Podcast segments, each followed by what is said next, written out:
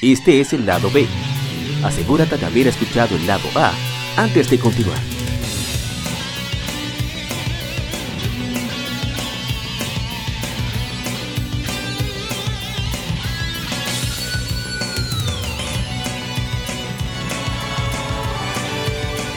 Game Mérides.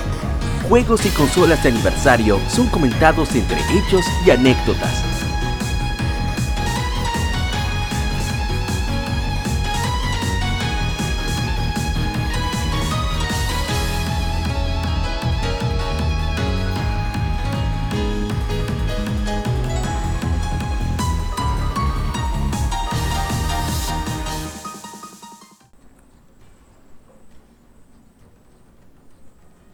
Tal colegas gamers?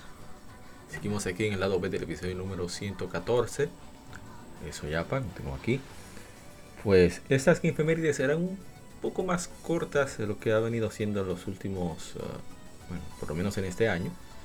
Ya que fuimos un poco más selectivos a la hora de decidirnos por cuáles comentar.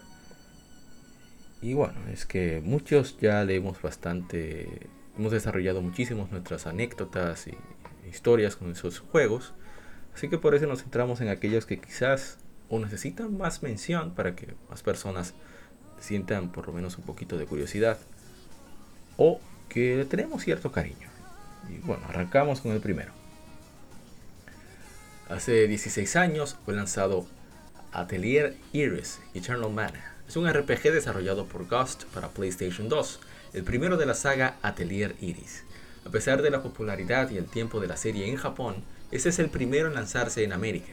La localización y publicación fue realizada por NIS América, NIS América, Nippon Ichi Software, los mismos de Disgaea y de la serie ahora se encargan de Is y The Trails, con voces japonesas. El sistema de batalla es por turnos. El combate tiene elementos tácticos en el aspecto de que los miembros del grupo en combate pueden tener sus posiciones arregladas en su mitad del campo antes del enfrentamiento y pueden ser derribados por algunos ataques. Cada participante en las batallas elige una acción del anillo de comandos disponible. Todos, todos los personajes pueden usar acciones como atacar, habilidad y objetos, pero Klein, como único alquimista del grupo, puede usar objetos de mana y síntesis de mana, que duplica los, los efectos de los objetos de mana a cambio de Magic Points, de puntos de magia o de mana. Derrotar a los enemigos, el grupo gana experiencia, oro y posiblemente objetos. Cada vez que un personaje sube de nivel, gana 3 puntos para añadir a la habilidad de su elección. Los personajes equipados con espíritus de mana obtienen puntos de habilidad extra. El juego tiene un gameplay bastante simple, pero una mecánica diferente debido a que en lugar de estar comprando muchos objetos, puedes crearlos por la capacidad de Klein de sintetizar, debido a que es un alquimista. La historia, a pesar de ser un atelier, es bien, uh, diría, normal, o sea, bien, bien shonen y tiene mucho ritmo. El juego tiene su gracia. Incluso, en PlayStation 2, mm, a pesar de que no, recuerdo si es compatible con un cable componente para ponerse a 480p, pero el juego se ve bastante bien debido a que es en sprites, generalmente la mayoría de las cosas. Creo que en algunos escenarios puedes mover la cámara. No recuerdo porque hace como dos años que lo jugué. Pero ese hago streaming en algún momento. Pero tiene mucho ritmo, los personajes son cliché de, anime, pero no por eso son malos, todo lo contrario, es parte de la gracia del juego, en mi opinión.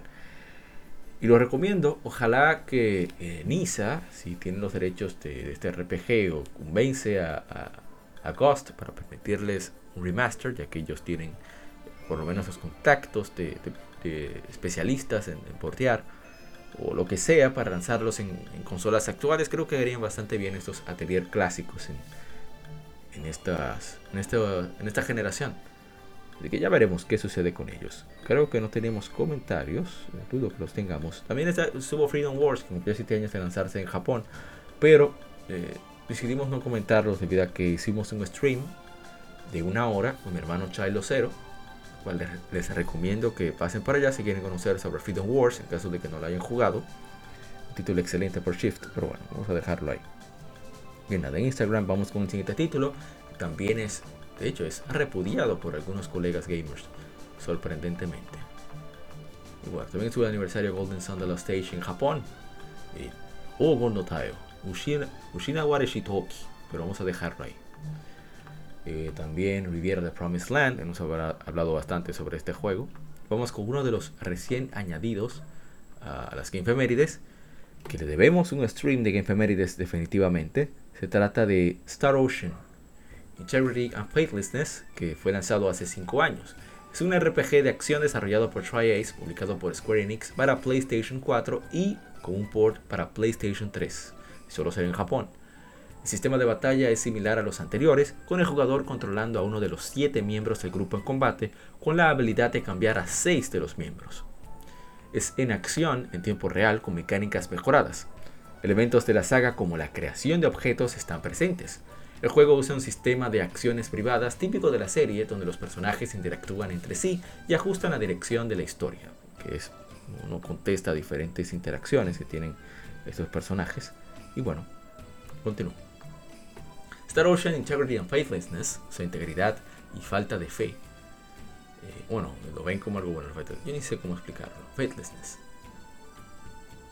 Sí, es eso.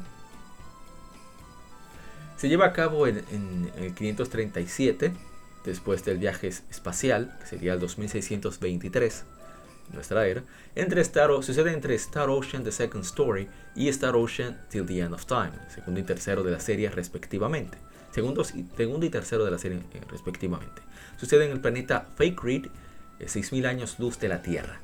La historia inicia... Ay, pero yo no he cambiado el audio. ¿Qué me pasó? ¿Qué me pasó? Las prisas por hablar de este juego. Eh, Motoi Sakuraba, a la música igual que Golden Sun, Dark Souls, etc. La historia, inicia con un protagonista de un planeta en desarrollo que entra en, el, en caos por el contacto de una raza viajera espacial más avanzada. Algunos de los personajes son Fidel Camuse, o Camus, no sé cómo se pronuncia en inglés, un espadachín que protege su aldea, Mickey Sylvester, la heroína del juego y amiga de la infancia de Fidel, de Fidel y Relia, una joven amnésica y sin emociones, la historia contiene varios finales dependiendo de lo que elija el jugador. Star Ocean 5 fue anunciado en desarrollo en abril del 2015 en Famitsu. El juego fue producido por Shuichi Kobayashi, Shuichi Kobayashi dirigido por Hiroshi Ogawa. Los personajes fueron diseñados por el gran Akira Yasuda, también había hecho, había hecho diseños para Street Fighter, si la memoria no me falla. Después de The Last Hope, muchos en Square Enix pensaron que la serie había terminado porque el productor Yoshinori Yamagishi dejó la franquicia. Por eso Kobayashi se propuso trabajar en una, en una, secuela en secreto con el creador de la serie, Yoshiharu Gotanda. Kobayashi tomó a cargo el proyecto y trabajó en la propuesta hasta, hasta estar lista, ya que temía rechazo a una secuela fuera el final de la saga. También quiso relanzar Star Ocean porque le preocupaba que el mercado decreciente de consolas en Japón, el continuo empuje de Square Enix y otros desarrolladores por hacer juegos más simples para plataformas móviles, harían secuelas imposibles para franquicias menos famosas. Increíble la voluntad de, de ese productor, Shuichi Kobayashi, hombre valiente definitivamente.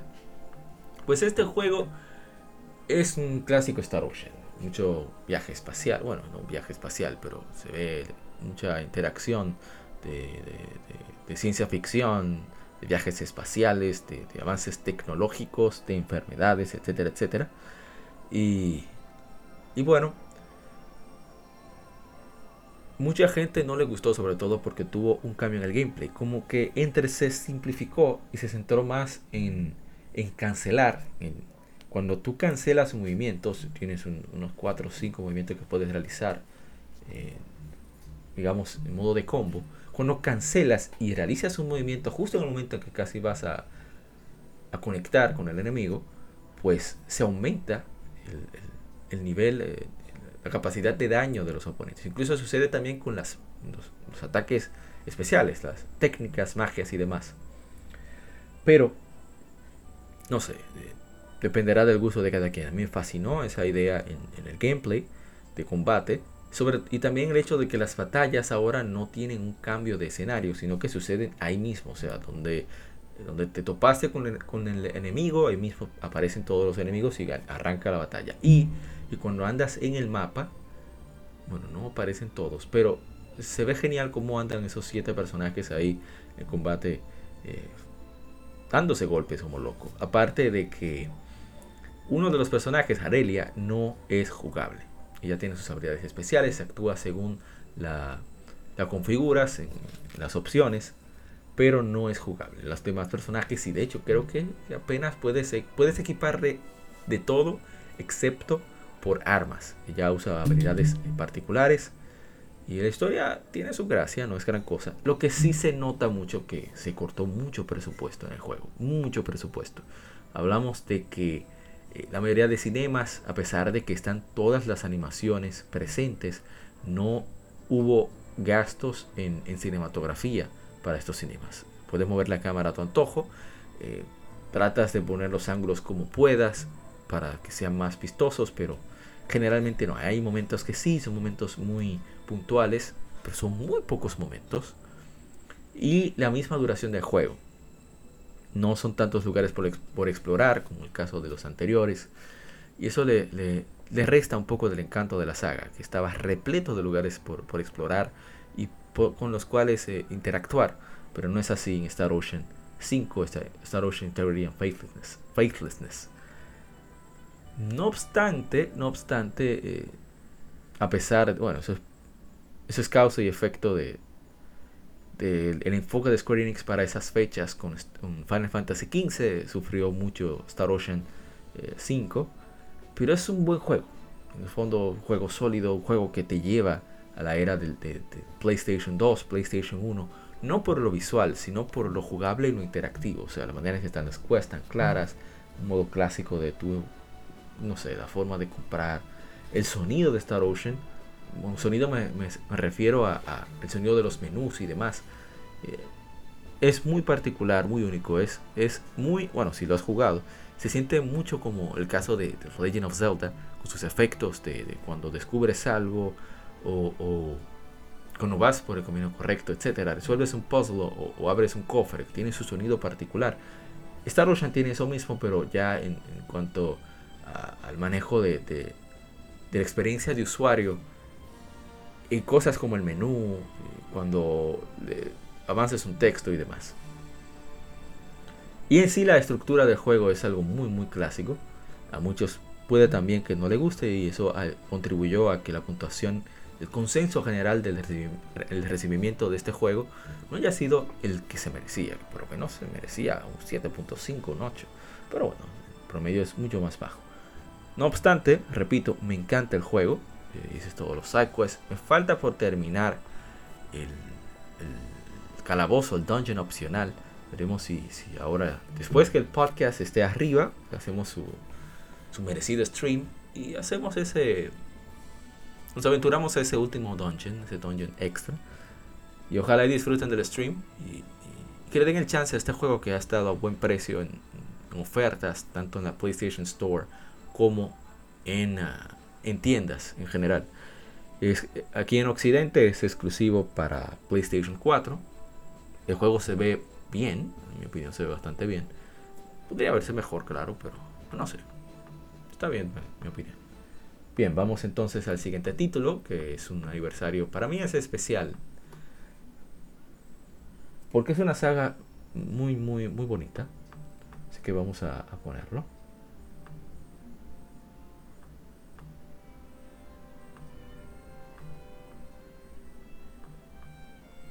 La música es hermosa, está en Spotify. Bueno, este no es el, el, audio del juego original, sino de un remake que jugamos conmemorándolo. Se trata de, bueno, vamos a leer las game femeninas. Hace 30 años fue lanzado Seiken Densetsu Final Fantasy Gaiden, conocida simplemente como Seiken Densetsu. En América se le conoce como Final Fantasy Adventure y en Europa como Mystic Quest. Es un spin-off, el primer juego de la serie Mana, para el Game Boy de Nintendo por Square, ahora Square Enix, y relanzado en el 1998 por Sunsoft. Originalmente desarrollado bajo el nombre de Game Man Nights, contiene gameplay base similar a The Legend of Zelda, pero sumando elementos estadísticos de RPG. Junto con Final Fantasy Mystic Quest, Final Fantasy Adventure fue el primero de la serie en lanzarse en Europa. Un remake, Sword of Mana, se lanzó en Game Boy Advance en 2003, cambiando la trama y muchos aspectos de gameplay. Un segundo remake fue lanzado en móviles en Japón, con los gráficos y música mejorados respecto a la versión original. El tercer remake, Adventures of Mana, fue lanzado en iOS, Android y PlayStation Vita el 4 de febrero del 2016. La historia sigue al héroe y a la joven heroína mientras intentan detener al señor oscuro de Glaive y su hechicero asistente Julius de destruir al árbol de mana y acabar con el mundo. El juego fue lanzado con muchos elementos familiares de Final Fantasy, como los chocobos, pero luego fueron cambiados para presentar enemigos en común y el estilo de gameplay de la serie Mana. Final Fantasy Adventure fue presentado con reviews positivas, fue recibido con reviews positivas para su lanzamiento. Con el pasar del tiempo, los analistas consideraron que es uno de los mejores juegos de acción-aventura del Game Boy. El juego dio nacimiento a una nueva serie llamada Mana. Su secuela, Secret of Mana, fue lanzada en 1993 para Super Nintendo. Bueno, ya que habla, leímos las que infemérides, pues este juego, al ser un RPG hecho y derecho para el primer Game Boy, pues inspiró a Satoshi Tajiri, vamos de 1991 que fue lanzado este juego, a, a decir, oh, pero entonces es posible hacer un RPG completo para el Game Boy. Porque se pensaba que era solo para, para juegos, para pasar un ratico. O sea, Super Mario Land, en ese estilo, el primer Super Mario Land.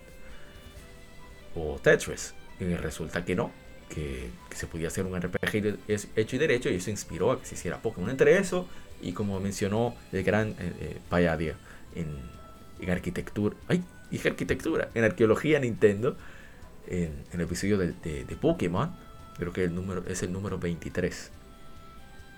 Les recomiendo, recomiendo muchísimo ese podcast. Y, y es que precisamente la frustración, entre la frustración de no conseguir un objeto que le salió dos veces a, su amigo Ken Sugimori en Dragon Quest, creo que era el 4 el 5. Debió, ser el 5, probablemente, creo. O no sé. Y eh, no poder pasarse el objeto que tenía de sobra Ken Sugimori, pues eh, Seiken Densetsu, Adventures of Mana, como quieran llamarle, inspiró a que se, se, planteara la idea de realizar, comenzar el proyecto de Capsule Monsters, mejor conocido ahora como Pokémon. El punto es que este juego es un juego sólido, no es un juego espectacular, sobre todo en esta época, y más la versión que, que hicimos stream en nuestro canal de YouTube, Adventures of Mana Remake para PlayStation Vita y móviles. Y es que el juego es bien básico, un botón de ataque, tienes un, anillo para tú cambiar eh, el uso de los botones, pero puedes grabar donde quieras. Eh, eh, tiene un avance por cuadros al estilo de The Legend of Zelda, los enemigos son bien básicos. Los Fs pueden dar cierto problema, pero entre hechizos para curativos y, variedad de armas y, y, uso de armas, qué sé yo, el juego tiene, tiene su encanto. Y el trabajo visual a muchos les molesta, pero no sé, a mí yo lo encuentro bien. Además, considerando que salió para móviles hace 5 años. Móviles de hace 5 años no son los mismos móviles de ahora. Y en PlayStation Vita, un hardware de, hace 10 años. Yo los recomiendo. Eh, ojalá y, lo ven en oferta, sobre todo en, en, PlayStation Vita. O pueden probar lo que se pueda jugar con control, botones físicos. Que se puede con móviles. Yo los recomiendo mucho es un encanto, el trabajo visual y sobre todo auditivo. Auditivo es que, wow, búsquenlo en Spotify, Adventures of Mana. Y bueno, pasemos entonces al siguiente título. A ver si, ah, pero yo no he revisado si tanto de Star Ocean como de, bueno, de de Iris. Oh, sí, tenemos comentarios.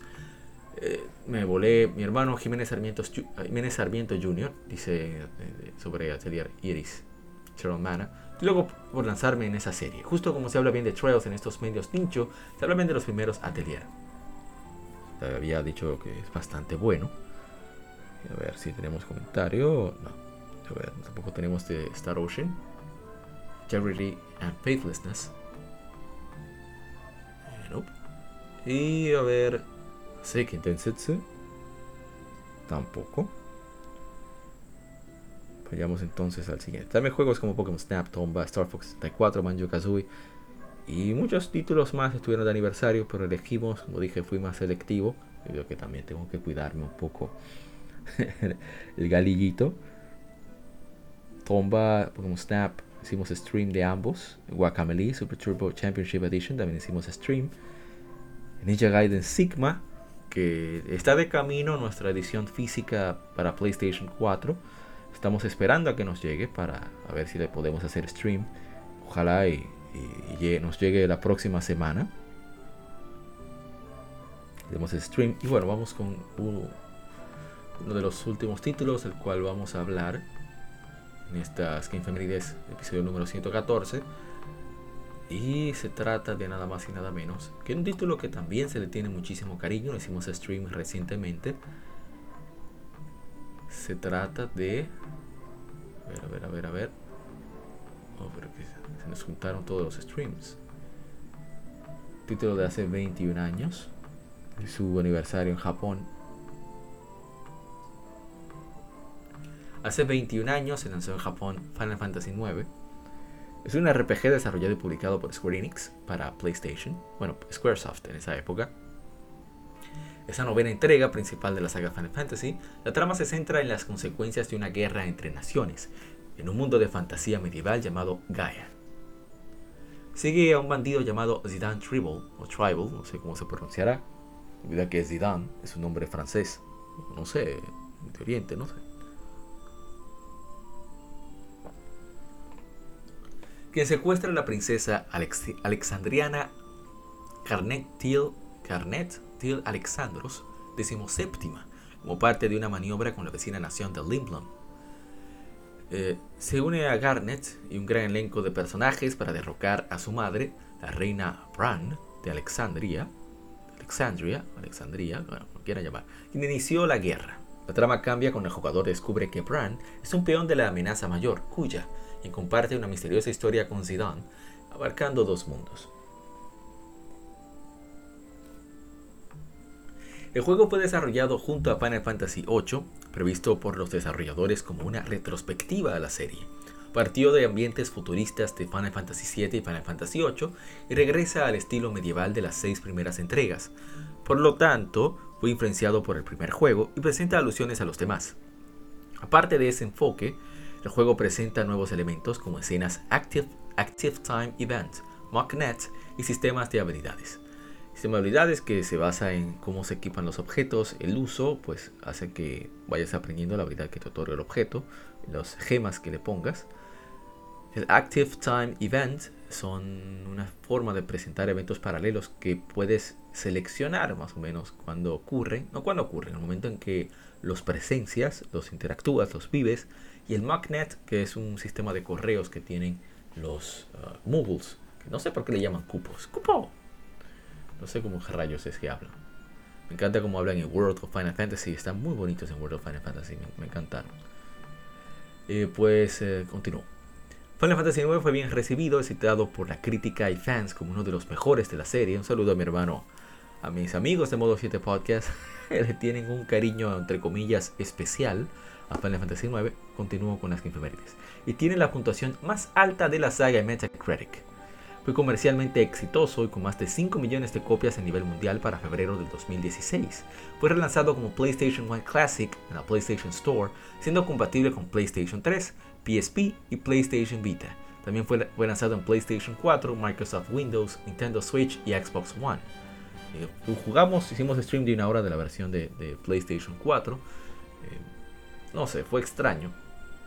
Fue extraño porque Zidane, los modelos se ven bien puliditos, así, bien cuadraditos. Pero entonces los escenarios se ven igual, por obvias razones. No obstante, qué sé yo. Eh, lo importante es jugar el juego y donde salga más cómodo, pues ahí se jugará. Tenemos streams más avanzados.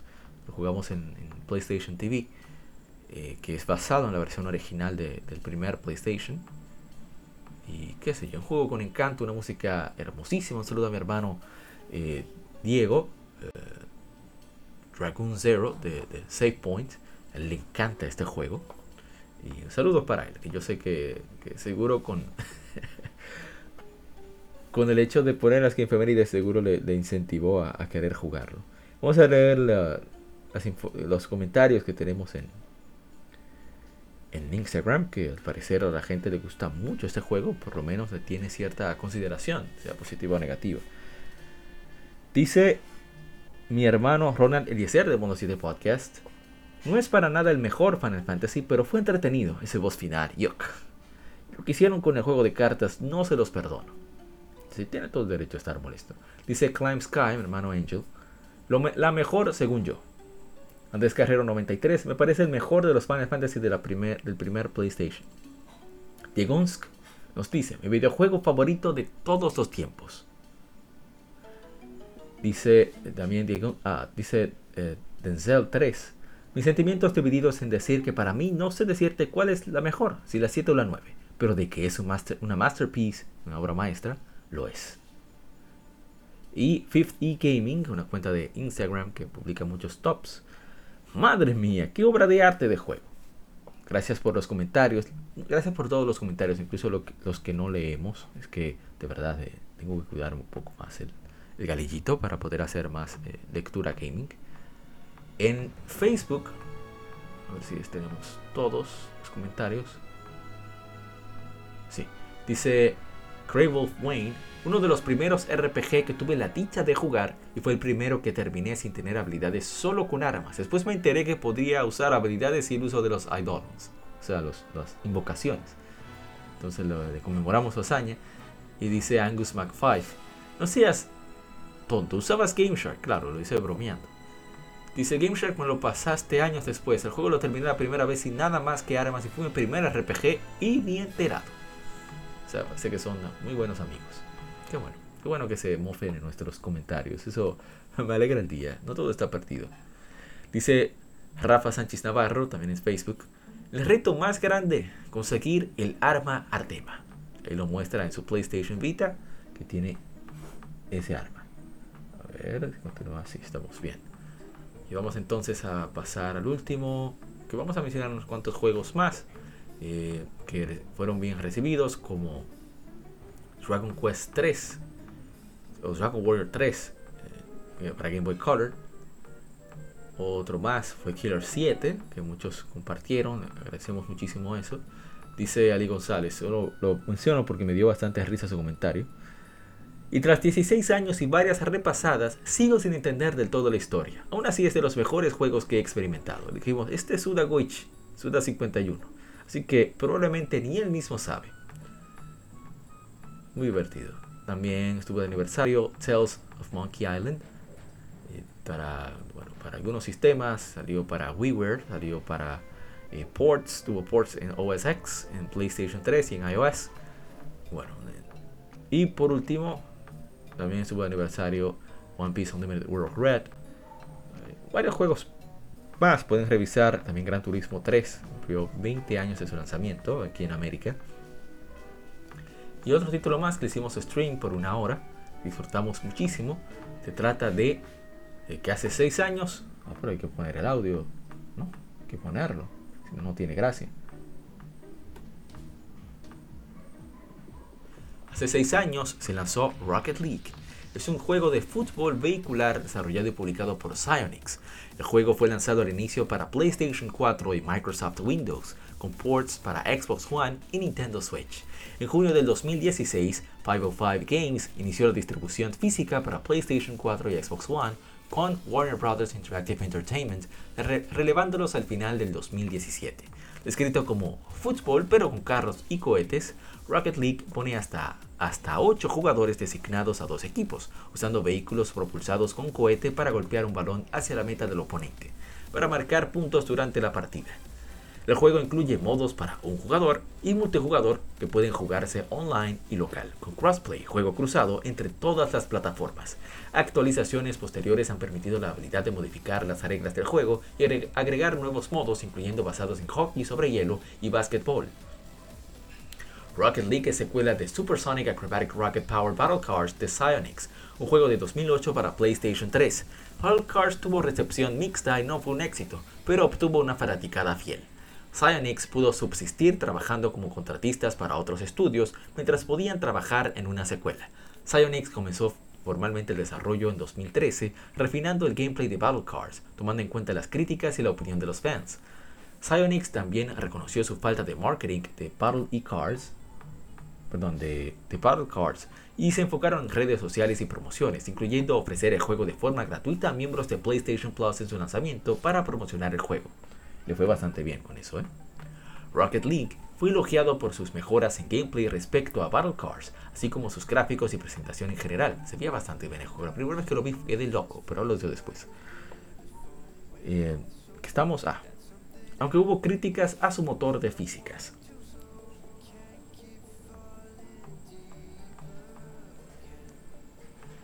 A ver si tenemos otro audio. Esos que, que me encantan.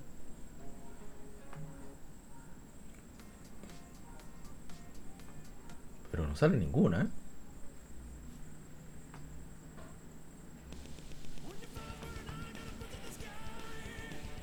Ah, Supersonic Power, Power Rocket Power Battle Cars. Está bien. Así como hubo críticas al motor de físicas, el juego obtuvo numerosos premios y obtuvo ventas de 10 millones vendidos y 40 millones de jugadores al inicio de 2018. Rocket League ha sido adoptado como eSport con jugadores profesionales, así como eh, participando a través de la ESL, la eSport uh, Software, creo se llama eSports League, creo que es una liga que maneja, se en Alemania, no sé, y Major League Gaming, junto con la serie de campeonato Rocket League, Rocket League Championship Series de Psyonix. Eh, sí, incluso ha llegado a un nivel tal Rocket League que hay campeonatos interuniversitarios o colegiales en Estados Unidos hay un mundial de Rocket League incluye a los mejores de América y Europa. Se está tratando de expandir a Asia. No sé cómo les ha ido con Asia. Pero también están tratando de llegar a Sudamérica. De hecho, ellos patrocinaron la, la CONCACAF por un tiempo. Y también se hicieron parte de los patrocinadores de los padres de San Diego, que es donde está, bueno, no sé si son todavía patrocinadores, pero donde está, está el, beisbolista dominicano Fernando. Fernando Tatis que está ahí. Yo estoy fuera del béisbol, ¿eh? así que no me, no me culpen. Soy fuera de todos los deportes en general, incluso los esports. bueno, en fin. Rocket League es un juego que desde que lo probé quedé encantado. No sé, como que simplemente darle al balón era satisfactorio, sobre todo porque es incómodo. Tiene una curva de aprendizaje, eh, digamos, nivel llegar a la carretera de Constanza para los que son de, nuestro país, de República Dominicana. Muy incómoda, pero no sé, el juego tiene herramientas para aprender muy sólidas con su entrenamiento. Aparte de eso, es divertido jugarlo. O sea, si quieres aprender a jugarlo y no quieres que te fastidien, lo mejor que puedes hacer es tratar de jugarlo con amigos que están al mismo nivel o que saben un poco más. Para que te guíen, que no, molesten tanto. Y bloquear a los mensajes del equipo contrario. Eso ayuda mucho a mantener la calma en el juego porque se usa mucho la psicología para tratar de, que pierdas el, digamos, el zen, el espíritu. Mucha gente dice muchas tonterías en Rocket League, bueno, como todos los juegos online. Pero la ventaja de Rocket League es que no, nada es por vos, todo menos, excepto tu propio equipo. A veces, tu propio equipo es quien más te desconcentra, pero bueno. Pero es muy divertido, a mí me encanta. No dejo de recomendarlo. Ahora es gratuito, completamente gratuito. Solo tienen que buscarlo, descargarlo. Es totalmente crossplay, o sea, se pueden hacer grupos o party.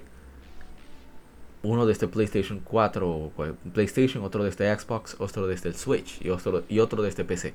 No hay problema con eso y, es parte de, la magia de lo que ha logrado Epic eh, junto a Psyonix. Y, bueno, hasta aquí las Game Femenides del episodio número 114. No nos hemos olvidado de que tenemos pendientes eh, eh, un especial que viene después de esto. Mi hermano la gente cobra de, Modo 7 Podcast. Y por supuesto, mi gran hermano también, eh, Najar Sama de, Retroact Entertainment, que han estado con nosotros también en el especial de Sega. Así como de, de Camelot. No, de Camelot no estuvo Najar Sama, estuvo Ishidori Bien, en fin, espero que disfruten del especial de Sonic the Hedgehog, Sonic el Erizo el, erizo más rápido del mundo. Yo lo disfruté muchísimo, me encanta Sonic. Espero que no lo tomen a mal todas las cosas que, que digo solo por enaltecer un poco a Sonic. Solo parte de la diversión, nada, nada muy, muy en serio. Un poquito de verdad, ¿eh? Pero bueno. Así que que disfruten.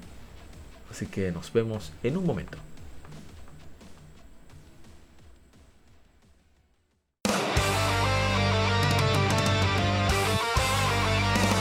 Para revivir los grandes momentos y títulos del videojuego clásico, no dejes de escuchar cada mes Modo 7 Podcast.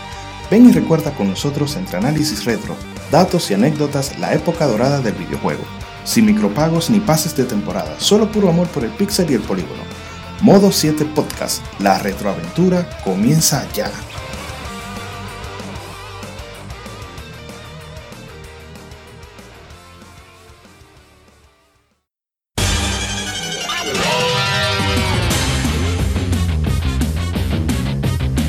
Puedes escuchar Legion Gamer Podcast en iBooks, Spotify, TuneIn, iTunes, Google Podcast y demás plataformas de podcast de su preferencia, buscando Legion Gamer Podcast. Recuerda seguirnos en las redes sociales como arroba Legion Gamer RD. Visita nuestra página de Facebook para que seas parte de nuestros streams de las Game Femérides, donde recordamos y jugamos algunos juegos de su aniversario.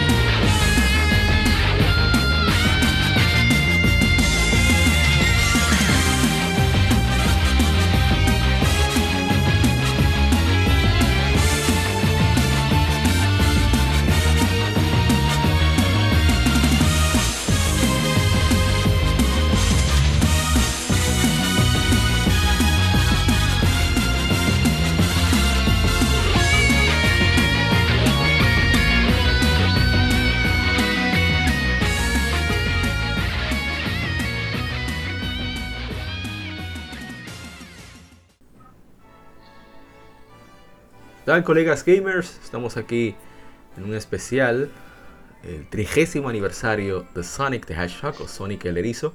Me acompañan dos grandes cegueros, además de, grandes fans de Sonic el Erizo, que igual que yo le tienen bastante cariño. Se tratan de mi hermano Yes. Lajar Sama, de Retroact Entertainment. Ey, ey, Ey, ¿pero qué, señor estamos Lajar Sama?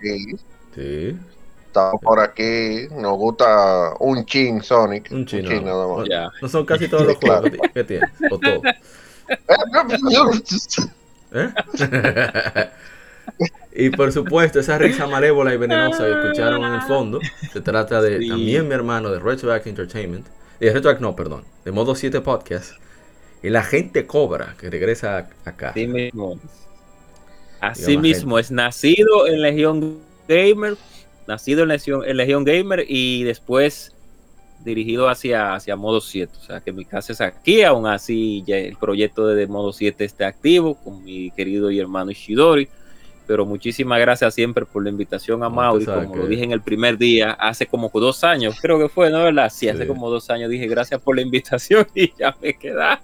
No se ríe, Somos sol- el survivor de one, one of, la- one of, of the survivors soy yo literalmente. Eh, tenemos de fondo, se ríe, pero es verdad. tenemos de fondo la, la- el concierto del trigésimo aniversario que, que presentaron en el canal de YouTube de, de Sonic. Por cierto, tanto que hablan de Sonic, sobre todo los, los Mío, que no lo he Nintenderos. escuchado completo. eh, Nintenderos Todavía. que, que, ¿sabes? Que Sonic es un disparate de los 90. Yo tuve esa guerra en, en, en la escuela cuando yo, yo era niño. Sí, Y, pero, claro que sí. yo ¿dónde está el canal de YouTube de Mario? ¿Dónde está? Oh, Búsquenmelo. oh, ¿A que no oh. hay canal de Mario? una película. Mario, Mario tuvo su película, pero por ¿Eh? favor. ¿Cuál película? eh, no, No, ¿Qué película? ¿Qué No, vamos a hablar, estamos hablando de ¿Cuál película. Película que tú la veas y te digas, wow, qué chévere. regulares, regulares, regulares. Película Es- que tú la regular. tengas en Blu-ray ahí guardada Sí, en tu armario, como yo. Super Mario Bros. Se gasta la película. Bueno, Ey, esa película de Mario. no, no, déjalo eso así. Ay, déjalo así.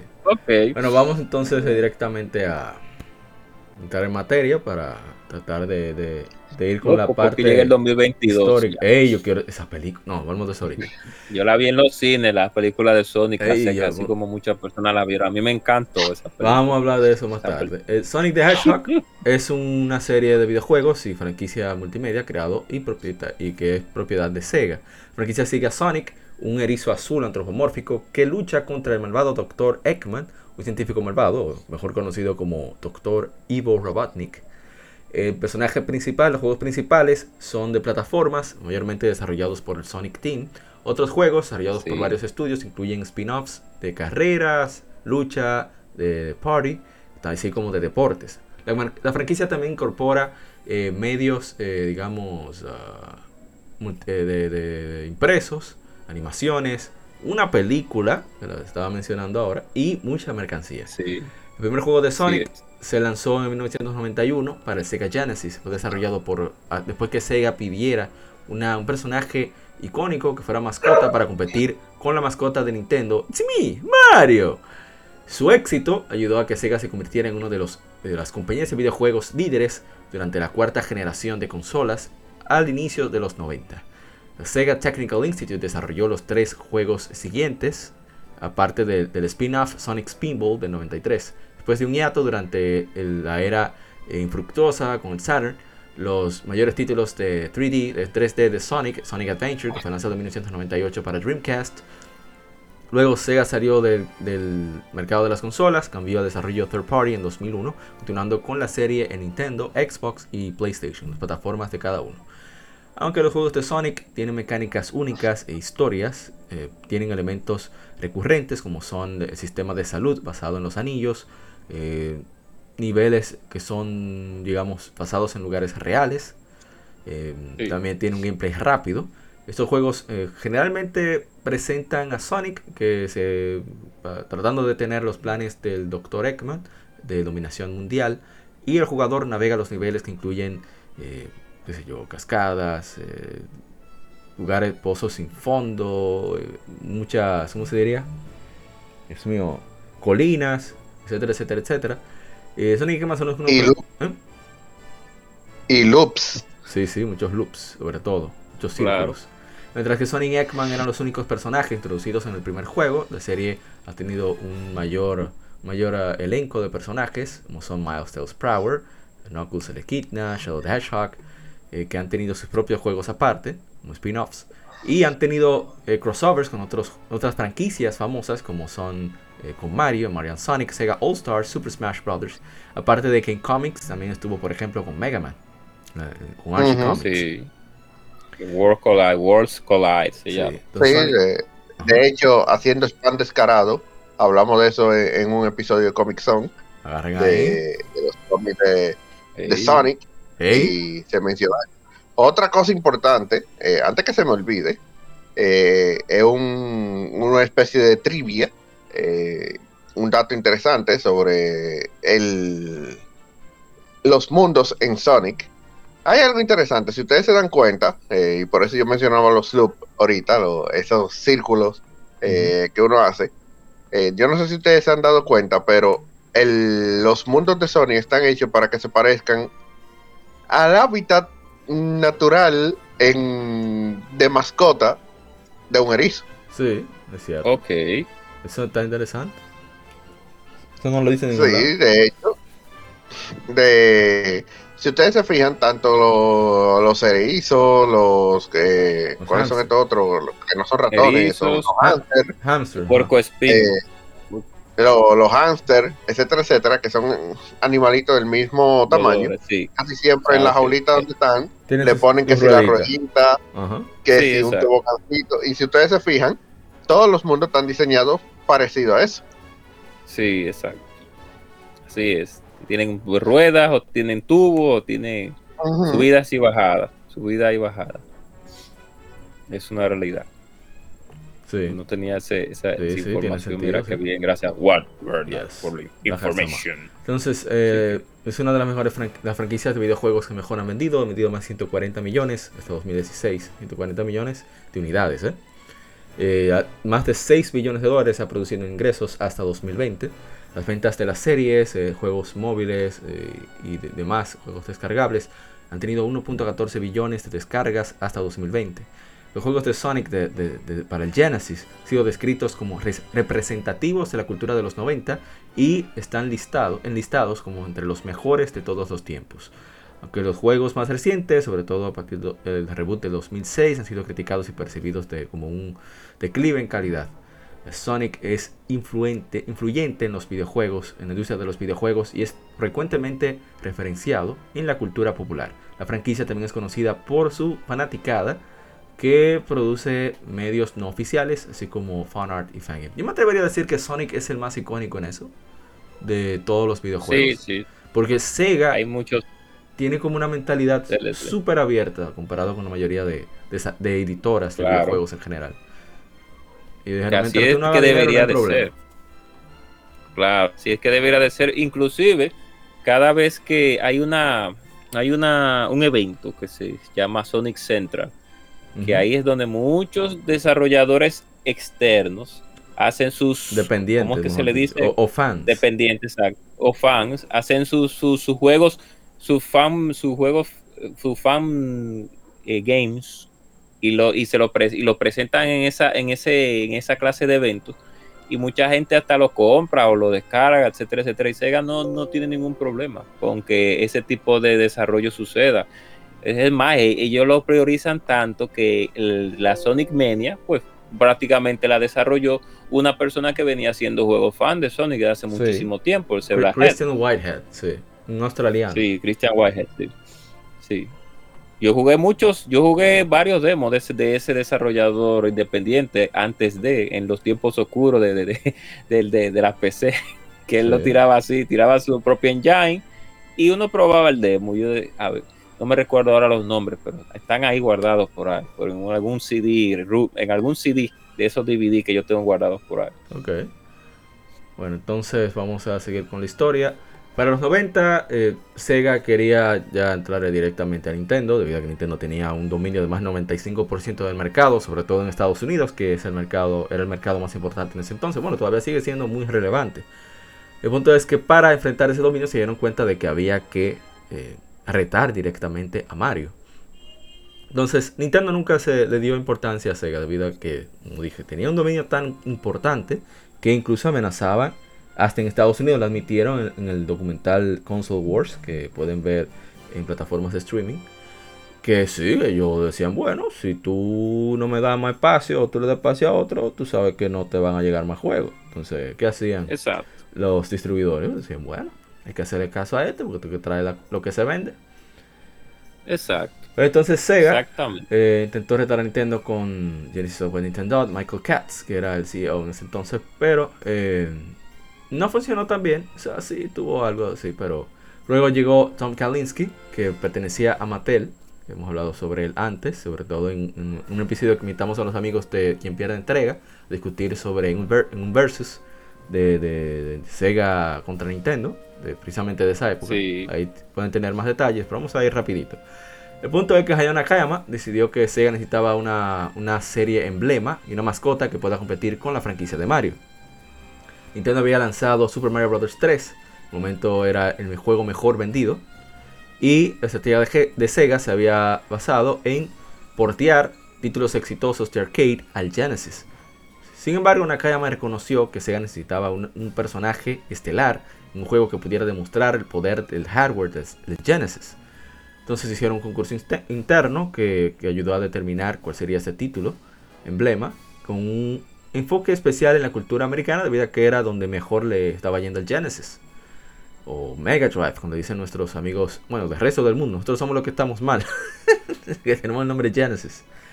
En fin. Bueno, el nombre en, eh, eh, aquí en América llega Genesis, tú sabes. bueno, te comprendí, te entendí. Bueno, Ahora Mega Drive es en Europa y, y, Asia. Y en Brasil. Y en Brasil, Mega Drive. Nintendo no tuvo absolutamente nada que ver. también. No, a mí me gusta mucho el nombre Mega Drive, se oye muy upper. Bueno, el punto es que entre varios equipos estuvo el, artista Naoto Oshima, el programador Yuji Naka, hicieron, fueron los que sacaron a lucir a Sonic, eh, hicieron el gameplay basado en un demo técnico que hizo Yuji Naka. Yo que es un maestro de la programación, yo no sé cómo que el, el, el Baban, pues sé yo cómo se llama, salió así. Ay, Dios mío, no, no, no. bueno, pues sí. Eh, no, respeto para. Por cierto, ¿cómo es que. ¿Ustedes han visto la foto de, de esos tigres? Están igualitos. De Yugi Nakata ya todo un cincuentón, pero. Pero está igualito. y Oshima también. Y, sí. y es peor todavía. Sí, es verdad que no. Los años no, le han hecho nada. Bueno, pero sigamos. Eh, han desarrollado un, algoritmo que permitía que un sprite pudiera moverse suavemente en una curva, determinar la posición con un punto matriz, matrix. Entonces, el prototipo de Naka era un juego de plataformas que involucraba un personaje que se moviera rápido, rodando como una bola, a través de unos tubos.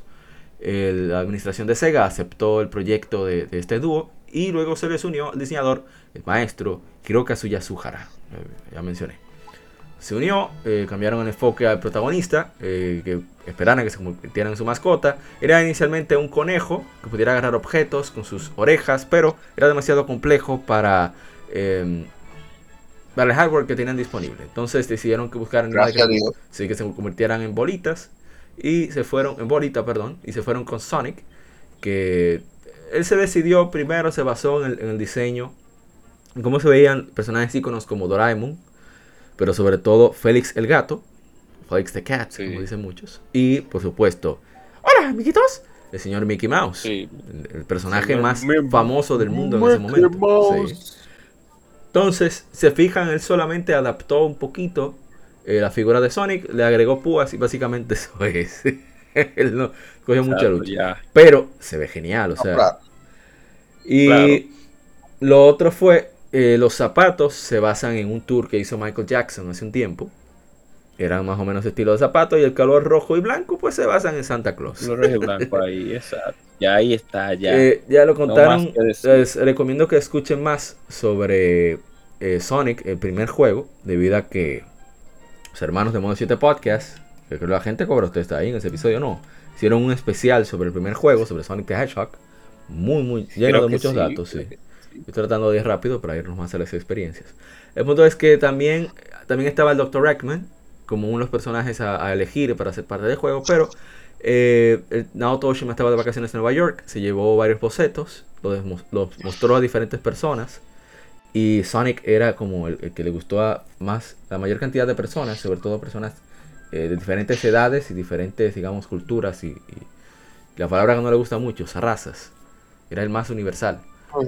Entonces, eh, después tuvieron que hacer arreglos a Sonic con el fin de que no, no fuera como tan, tan, fuera más apetecible para el público occidental, el público estadounidense, que era el público meta. Claro. Eh, ellos se inspiraron, el, el color azul venía del logo de Sega. La actitud se basa en el presidente Bill Clinton cuando estaba en campaña para esa época. Era como que, ah, yo soy un tigre duro, yo soy un tigre bacano, yo soy un tigre cool, yo, resuelvo, yo meto mano, para, el para, y para diferenciar ese trato de Mario que siempre fue amigable, siempre bien sonriente, siempre bien mucha paz y todo amor y todo muy chévere. También iba, iba, ¿cómo se dice? en la misma onda de que Sega era un retador y hacía lo que le daba la gana. Entonces Sonic le, impregnaron esa personalidad, pero también le impregnaron esa, esa cultura rebelde estadounidense de yo lucho por lo que creo. Que incluso él, se creó, se metió toda una historia de, de Naoto Oshima, de, de que se basa como en la historia de, de un piloto de la Fuerza Aérea estadounidense que le decían el Hedgehog porque iba tan rápido en los vuelos que cuando volvía tenía los, pelos parados. y entonces el emblema, por eso ven que el emblema que tiene Sonic en los juegos es basado en, el arte, dicen en, inglés, la traducción literal, no sé en español, eh, nose art, arte de nariz que tienen los aviones de guerra. Eh, entonces eso es lo que tiene Sonic, de ahí es que sale. Y supuestamente Sonic es como la historia de un libro de la esposa de ese piloto. O sea, es una historia loca. Yo mismo no lo entiendo muy bien. Bien. El punto es que el primer juego, después de todo el trabajo de marketing, por ejemplo, me pareció muy interesante la historia. Y vuelvo y repito, que vean Console Wars, Guerra de Consolas. Es un libro, originalmente también puede leer el libro. Es que Sega no envió a nadie ningún demo de Sonic the Hedgehog. Ni fotos, ni nada. Ellos lo guardaron en secreto hasta el CES de 1990 o 91, no recuerdo exactamente. Y ¡pap! enseñaron Sonic. y no solamente enseñaron Sonic. Ah, sí, sí. No, sigue, sigue, sigue. Que no solamente enseñaron Sonic, sino que ellos habían llevado, traído, importado un Super Nintendo desde Japón. Y dijeron, o sea, el juego está bien, pero visualmente comparado a lo que tenemos aquí, no, estamos a bastante distancia. Entonces aprovecharon esto, llevaron a Mons, eh, tratando de hacer comparativas entre los dos juegos. También lo hicieron, pero antes de eso hicieron en CDS y Nintendo se asombró porque de verdad no esperaban a que un juego de esa calidad viniera de Sega, porque generalmente lo que hacían era ports de arcade. Entonces, eh, fue un éxito rotundo, o sea, vendió bastante. Y, bueno, se convirtió en todo un icono de, de, los juegos. Incluso, no recuerdo si. Ah, bueno, para el segundo juego, ya adelantándonos un poco, fueron más allá y comenzaron a invitar, por ejemplo, a, estrellas de Salvados por la Campana, de series que tuvieran de moda, para que hablaran del juego y demás. Y así, bueno, el juego vendió 12.5 millones de copias El segundo juego. Sonic 2 en un solo día. Y otro hito de ese juego, de Sonic 2, o sea, para que entiendan lo importante que es, es que mucho como que, ah, Sonic, ah. El Sonic Tuesday o el martes de Sonic se convirtió en el primer lanzamiento global que tiene un videojuego en la historia. De hecho, eso creó que la mayoría de los lanzamientos se hicieran martes. Por ese día, en 1992 creo que fue. El- bueno, no recuerdo exactamente la fecha. Pero tuvo también un desarrollo interesante. Debido a que en lugar de hacerse Sí. en Japón, se hizo en Estados Unidos. Llevaron a Yuji Naka y a, eh, Yasuhara. Iba originalmente a estar a- para allá, pero se quedó por Sonic the Hedgehog. Naoto Oshima quería participar, pero tenía otros compromisos dentro de Sega. Entonces ahí eh, se hizo una mesa cultural extraña, cultural extraña, perdón, eh, bajo la batuta de Mark Cherny, que actualmente es el arquitecto del PlayStation 4, PlayStation 5 y PlayStation Vita, así como diseñador de nivel. Mucha gente lo critica por NAC y no le tiene respeto, me, me- me sorprende. Ese señor fue quien desarrolló muchos de los niveles de, también muchas técnicas de, de programación para Crash Bandicoot, para Spyro, para Ratchet and Clank, para Jack and Daxter, pero nada, un disparatoso el tipo, nada más por Uh. Pero nada, se la vi. Sí son. Pero ni modo. Eh, ay, no, le tocó, le tocó la no, porque NAC era originalmente un, un proyecto de, de prueba para ver cuántos polígonos y, y partículas manejaba el PlayStation 4. Y alguien decidió lanzarlo Sí. como juego, ni siquiera fue él. Y, "Ah, dale para allá. Exacto. Pero ni Y él modo. le cayó el, el fuegazo. Sí, pero ni modo. ¿Qué se va a hacer?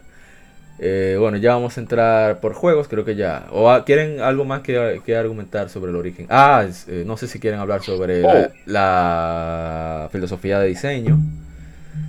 A mí Oshima. me gusta, sí. A mí me gusta mucho la personalidad que se le dio a este a esta mascota. Porque Sega tenía antes de, de Sonic una mascota predeterminada, entre comillas, que era Alex Kidd. Entonces, los juegos de Alex Kidd en América no llegaron a ser tan populares porque el Master System llegó un poco más tarde que el Nintendo. Sí, sí. Entonces, después de que salieron unos que otros títulos de Alex Kidd para el Sega Genesis, pues al público eh, infantil o al público en ese tiempo como que no le acicaló tanto ese personaje porque realmente no sentía que era una competencia real o tal vez nunca pensaron que iba a ser una competencia real para la mascota de Nintendo que es Super Mario. Además de que los juegos de Mario venían regularmente o siempre ha sido así con el lanzamiento de la consola y después de ahí, pues entonces vemos secuelas que lanzan posteriormente. Pero a la llegada ya del erizo azul, pues directamente como un contra, como una contraparte oficial y como una mascota ya establecida de parte de Sega, pues me imagino que en ese tiempo, en, cuando presentaron a la mascota de Sega en ese, en ese show, pues la gente se quedó, como tú dijiste, bastante sorprendida porque realmente ya venía algo ya bastante serio. Ya tenemos una mascota para Mario y una maco- con una mascota, mejor dicho, que va a, pel- a pelear eh, contra los juegos de Mario. Y además de que también vino con el, no con el lanzamiento, pero sí vino también con la contraparte de Sega, que era el Sega Genesis. Mientras Nintendo todavía estaba con el, sus, con el NES, pues ya el Genesis estaba ya ahí Sí, ya tenía dos años. 16 bits robusto, sí. robusto. Que, la, que uno que otro por lanzaban, pues se veía más la mejoría y pues al fin y al cabo, pues la gente se asombraba porque, el, porque era una consola nueva también y porque la paleta de colores, a pesar de que el Genesis no, no gozaba tanto de eso, pues asombraba mucho hicieron muchas con el título de Sonic. Fueron Claro. muchas técnicas, o sea, el manejo de sprites, el, el parallel, bueno, parallax scrolling. Es scroll- Eso fue una cosa exacto. impresionante. O sea, si tú lo ves, tú dices, wow, qué disparate. Pero Claro. tú analizas lo que ellos tuvieron que hacer para lograr, por, por ejemplo, eh, los efectos de la perpetuidad del agua, de que no se viera, que se mantuviera la animación, todo lo que tuvieron que hacer en paralelo. Trucos de programación que tuvo que crear. Yuichi Naka y demás. Pero también el diseño de nivel, la filosofía de, de- no sé cómo, ni siquiera sé cómo decir la palabra en sí, pero de siempre tomar en cuenta eh, de forma orgánica y ir, ir incrementando la dificultad de, de- de- de los niveles, los obstáculos. Y eso de, de- tú te vas, si tú eres bueno jugando, te vas a ir por arriba y vas a estar en constante velocidad. Pero si eres malo, tiras por, a- tiras por, a- por debajo, que siempre es siempre es lo que me toca, por cierto, entre nosotros. Y, y vas a tener que irte con mucho platforming, mucho plataformeo, muchos saltos, Sí, mucha es, es una realidad. Sí, Y el medio una combinación de ambos. exacto. Exacto. Que creo Pero que- realmente, realmente- ya para. Hay un diga, tema, diga, hay un tema. De todas maneras, uno tiene que explorar la- las tres versiones porque pues recuérdense que el tema de la gema que siempre andan escondidas Exacto.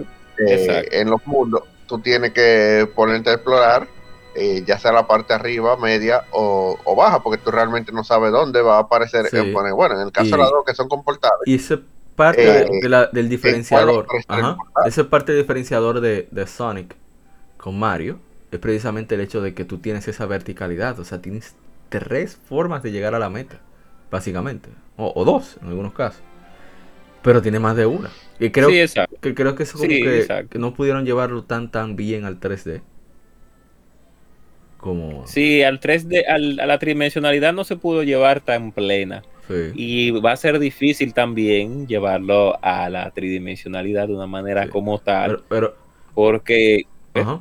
No, no, continúa. Dígame, dígame. Diciendo que nos estamos ok, ya adelantando para- un poquito, pero sí. continúa, termina la idea. Ah, ok, voy a terminar la idea. Pues es un poco difícil por el asunto de, de- de las diferentes vías, etcétera, etcétera, y, y me imagino lo, lo- lo- lo incómodo de la programación y de etcétera, etcétera, etcétera. Pero lo- realmente lo que yo quería enfocarme era, eh, ya para terminar, es en la, en la personalidad del, del- de la mascota. A mí me gusta mucho esa personalidad de Sonic porque es una personalidad arrogante. Cuando digo arrogante, no digo de arrogante de mala manera, sino de una personalidad arrogante que a tiene de confianza en sí mismo. Exacto. Entonces, sí, eh, Sonic es una es un eri- es una- es un erizo que él se siente muy muy chabacán, muy muy muy él, yo soy yo. Yo soy, Yo ca- soy ya- yo A resuelvo. diferencia de Mario, Sí. exacto, a diferencia de Mario, que Mario todo muy chévere, como dije anteriormente, muy chévere, mucha página, pero él no, yo soy yo, yo soy el, el mejor, yo soy mejor que tú. Y se le ve tanto en el juego como en los artes, que él, que él expresa sus, sus, sus, como que se siente él, que yo soy el que voy a resolver, como decíamos aquí en, esta, en República Dominicana. Y eso me gustó mucho porque eso marcó una diferencia, marcó una diferencia de, de estilos, por eso mismo, tanto de estilos como de gráficos, como de personalidad del, del, del personaje, valga la Sí. redundancia, y por eso mucha gente también le agradó muchísimo eso. Y a mí, como decía, Claro. Para- decía antes de, de grabar, me sorprende mucho que Sonic siga siendo popular, en- sobre todo entre, entre gamers jóvenes. Eh, que es raro, Exacto. o sea, a mucha gente le gustan los juegos de Mario, pero me refiero, o sea, muchos niños también, pero me refiero al personaje en sí, o sea, eh, sí, ahí por ejemplo Sonic Boom le fue la serie Sí. le fue bastante bien. Que le, Eh, le fue bastante bien. Yo, yo me reí unos de una vez yo trabajando en mi prim- en mi tra- en mi en donde yo trabajo en un hospital. Entonces veo a un niño corriendo, un niño como de 7 o 5 años corriendo rápido con la mano hacia atrás y voceando, soy Sonic, voceando y que Sonic, Sonic. Yo nada más me reí. Y, Yo vi eh, eso de lo ayer. mío, dije yo, como le decimos aquí vulgarmente, de lo mío. de- Yo, yo vi eso ayer con un niño. Pero si quieren, Y un personaje que tiene más de 20, más de 30 años. 30 ¿quién dice? años. Ese- ese- exacto, o sea, eso es, sorprendente eso. Bueno, eh, ¿qué iba a ni decir? Mega Man, ni Mega Man, ni el mismo. Lo que pasa es, Dios. no, pero lo que pasa es que Sonic está bien hecho al, al final del día. O Ay, sea, pero no diga no eso. Dicen, Pero- dicen por ahí, yo, es que yo no escuché por ahí que Sonic fue ya está desfasado porque está en el espíritu de los 90, eso no queda ahora, no cuadra. Ajá. Sí, sí, sí. Bueno, Ah, no cuadra. El Ajá. problema es que, como bien tú dijiste al principio, hubo un estudio de mercado para hacer el personaje. No fue Sí. simplemente, hey, mira, eh, ponte un erizo ahí, algo azul eh, y tíralo. Eso es lo que dicen, Sí. que, que fue que ya fue un estudio de, de hace 30 años que eso no funciona ahora. Estoy diciendo lo que dicen. Lo que yo- Mm. Claro que funciona, porque mira, fíjate- mira lo que pasa. Si tú te fijas, el estudio no se hizo a un solo grupo No. eh, de personas, un solo grupo de edad, sino que se hizo eh, con diferentes grupos de edades y diferentes tipos de, de personas. ¿Qué te garantiza eso? Que el personaje tiene longevidad a través de los años. Así es. ¿Por qué? Claro. Porque si le gustó a un viejo y le gustó a un joven, ese joven eventualmente se va a convertir en un viejo, le va a seguir gustando. Entonces, si le gustaba a los, a los chiquitos, ¿qué diferencia tienen los chiquitos de ahora con los de antes? Nada, siguen siendo chamaquitos. Al, fin, al principio todos los niños piensan igual, prácticamente. Es cierto. Entonces, si en, en, esa época a los niños les va a gustar en, esta época ahora, y ahí está, eh, tenemos la prueba. Eh, hemos visto chamaquitos, ah, que Sonic, que sé yo qué, que sé cuánto, y pila de chamaquitos que les gusta, que les gusta mucho Sonic. ¿Por qué? Porque si les gusta lo de aquella época, le va, le, va a gustar a los de, a lo de esta época también. Entonces, al final, lo que ellos lograron fue hacer un personaje que puede trascender el tiempo. con, en realidad, con Mario pasa algo diferente, porque el problema es que a Mario le gusta mucho a los chamaquitos, y los que siguen a Mario son porque crecieron con Mario. Exacto. Pero normalmente, la nueva gente que entra como Mario pasa lo siguiente: los chamaquitos les sigue gustando Mario, pero muchos, cuando llegan a la adolescencia, vaina, como que Mario no me llama la atención. Y bueno, lo, daré como mi propio ejemplo. Cuando salió Mario 64, yo intenté jugar Mario 64 y yo me dormí. Ay. Ok. Te a picar. Estamos hablando de desde los primeros, de los juegos 3D, vaina, sí, yo te puedo dar todo lo que quieras, pero yo me dormí.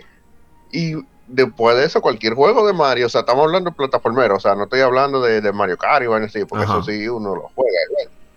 Eh, sino los juegos de la línea principal. Sí, sí.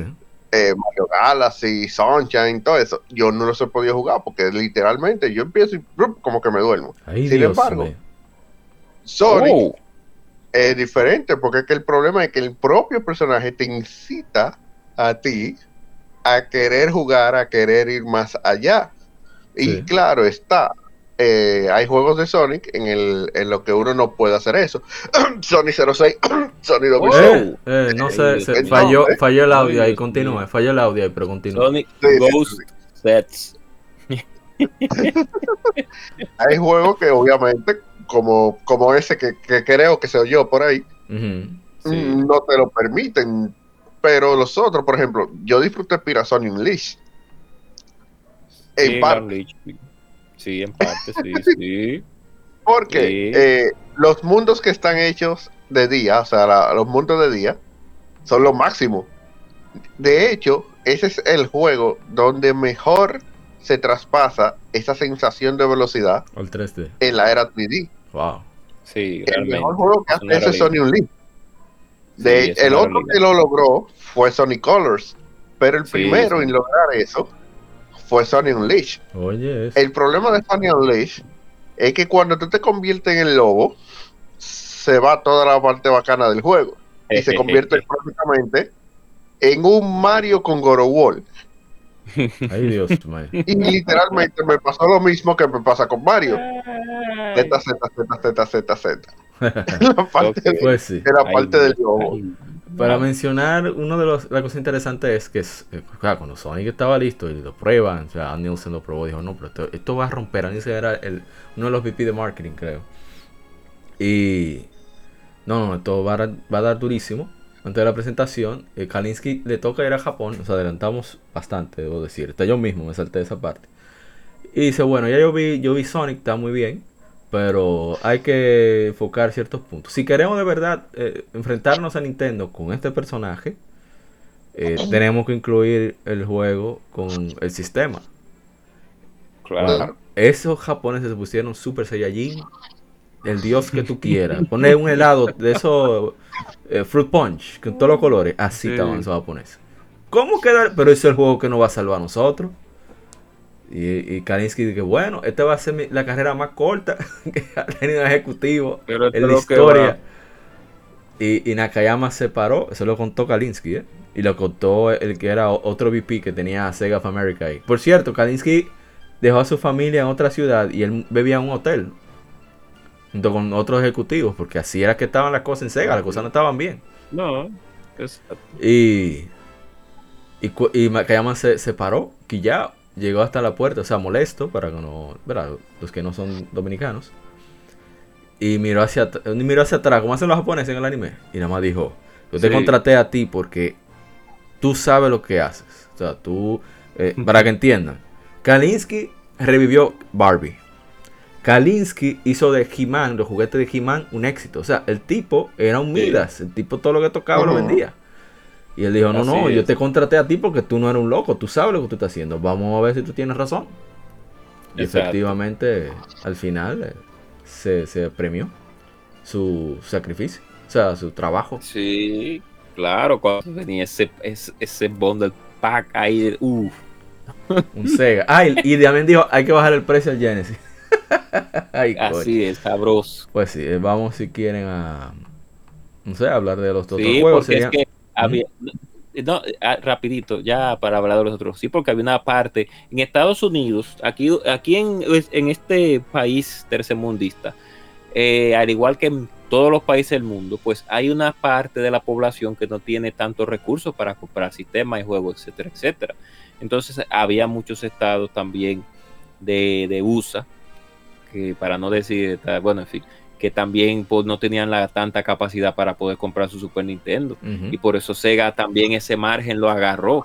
Agarró esa, esa, ese, esa familia clase media o clase media baja que no podía comprar, do- eh, costear un Super Nintendo, pero ahí tenía la opción del Sega Genesis.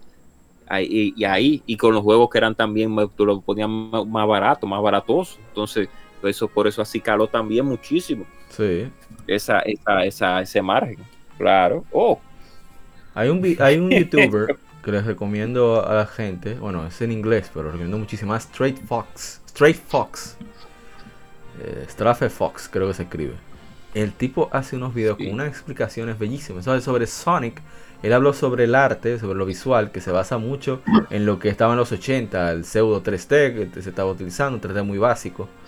Eh, lo puede ver en la, for- en la forma de los árboles, se nota mucho, y, y también en- muchos de los cuadrados que se vende como bueno que, que uno pensaba que era más por lo menos yo como niño dije no eso es como de- como Sonic es rápido eso tiene que ver con la bandera de carrera pero no es que era parte del arte de los Ok. 80 que se usaba mucho ese tipo de, de cuadros en todas partes y, ok. y bueno y, y para la música utilizaron a, a un compositor que es un bajista muy famoso en Japón buscando la información que se me escapó Ah, se llama Masato Nakamura. Es el compositor y, bajista de una banda de J-pop llamada Dreams Come True. Él hizo la banda sonora. Eh, también él hizo la banda sonora del segundo juego. Y eh, ellos tienen los derechos de la música. eh. Así que para después, cuando se hicieron la música de Sonic CD, eh, hubo una división en- entre los lanzamientos de Japón Europa con los de América. Eh, y fue muy diferente. No, yo me atrevo a decir que no fue tan mal. O sea, yo lo jugué la versión americana, la versión de GameCube. Ay, no debería estar diciendo esto, estamos adelantando. Pero estoy hablando solamente de la música. No era mala, pero después que tú la, oí- escuchaba la japonesa, que tenía como esa vibra tan, tan, tan noventera, Sí. tan chévere, como que no sonaba tan convincente, por así decirlo. No es igual, no es Sí. igual. Pero bueno, No es igual. Últimamente estuvo, ahora está Jun Senoe, Senoe, que su banda Crush 40, que es una música bestial para Sonic the Hedgehog, Sí. que, que es una cosa Demasiado, lo mejor que hay. que, eso yo no lo entiendo, que ellos gastan más en la música que, que en el juego, pero eso es parte de la El magia. juego. Sí. Pero bueno, volvamos atrás. Vamos a hablar entonces de Sonic 2. Ya como hablamos que lo hizo STI bajo la batuta de Mark Cherny. Estaban tres de los dos de los de los matatanes que hicieron el primer juego. Matatán quiere decir una persona muy experta o, o que es el, el- jefe de, un área en particular. Eh, Por eso matar los matatanes que estaban Yuji Naka y Hirokazu Yasuhara.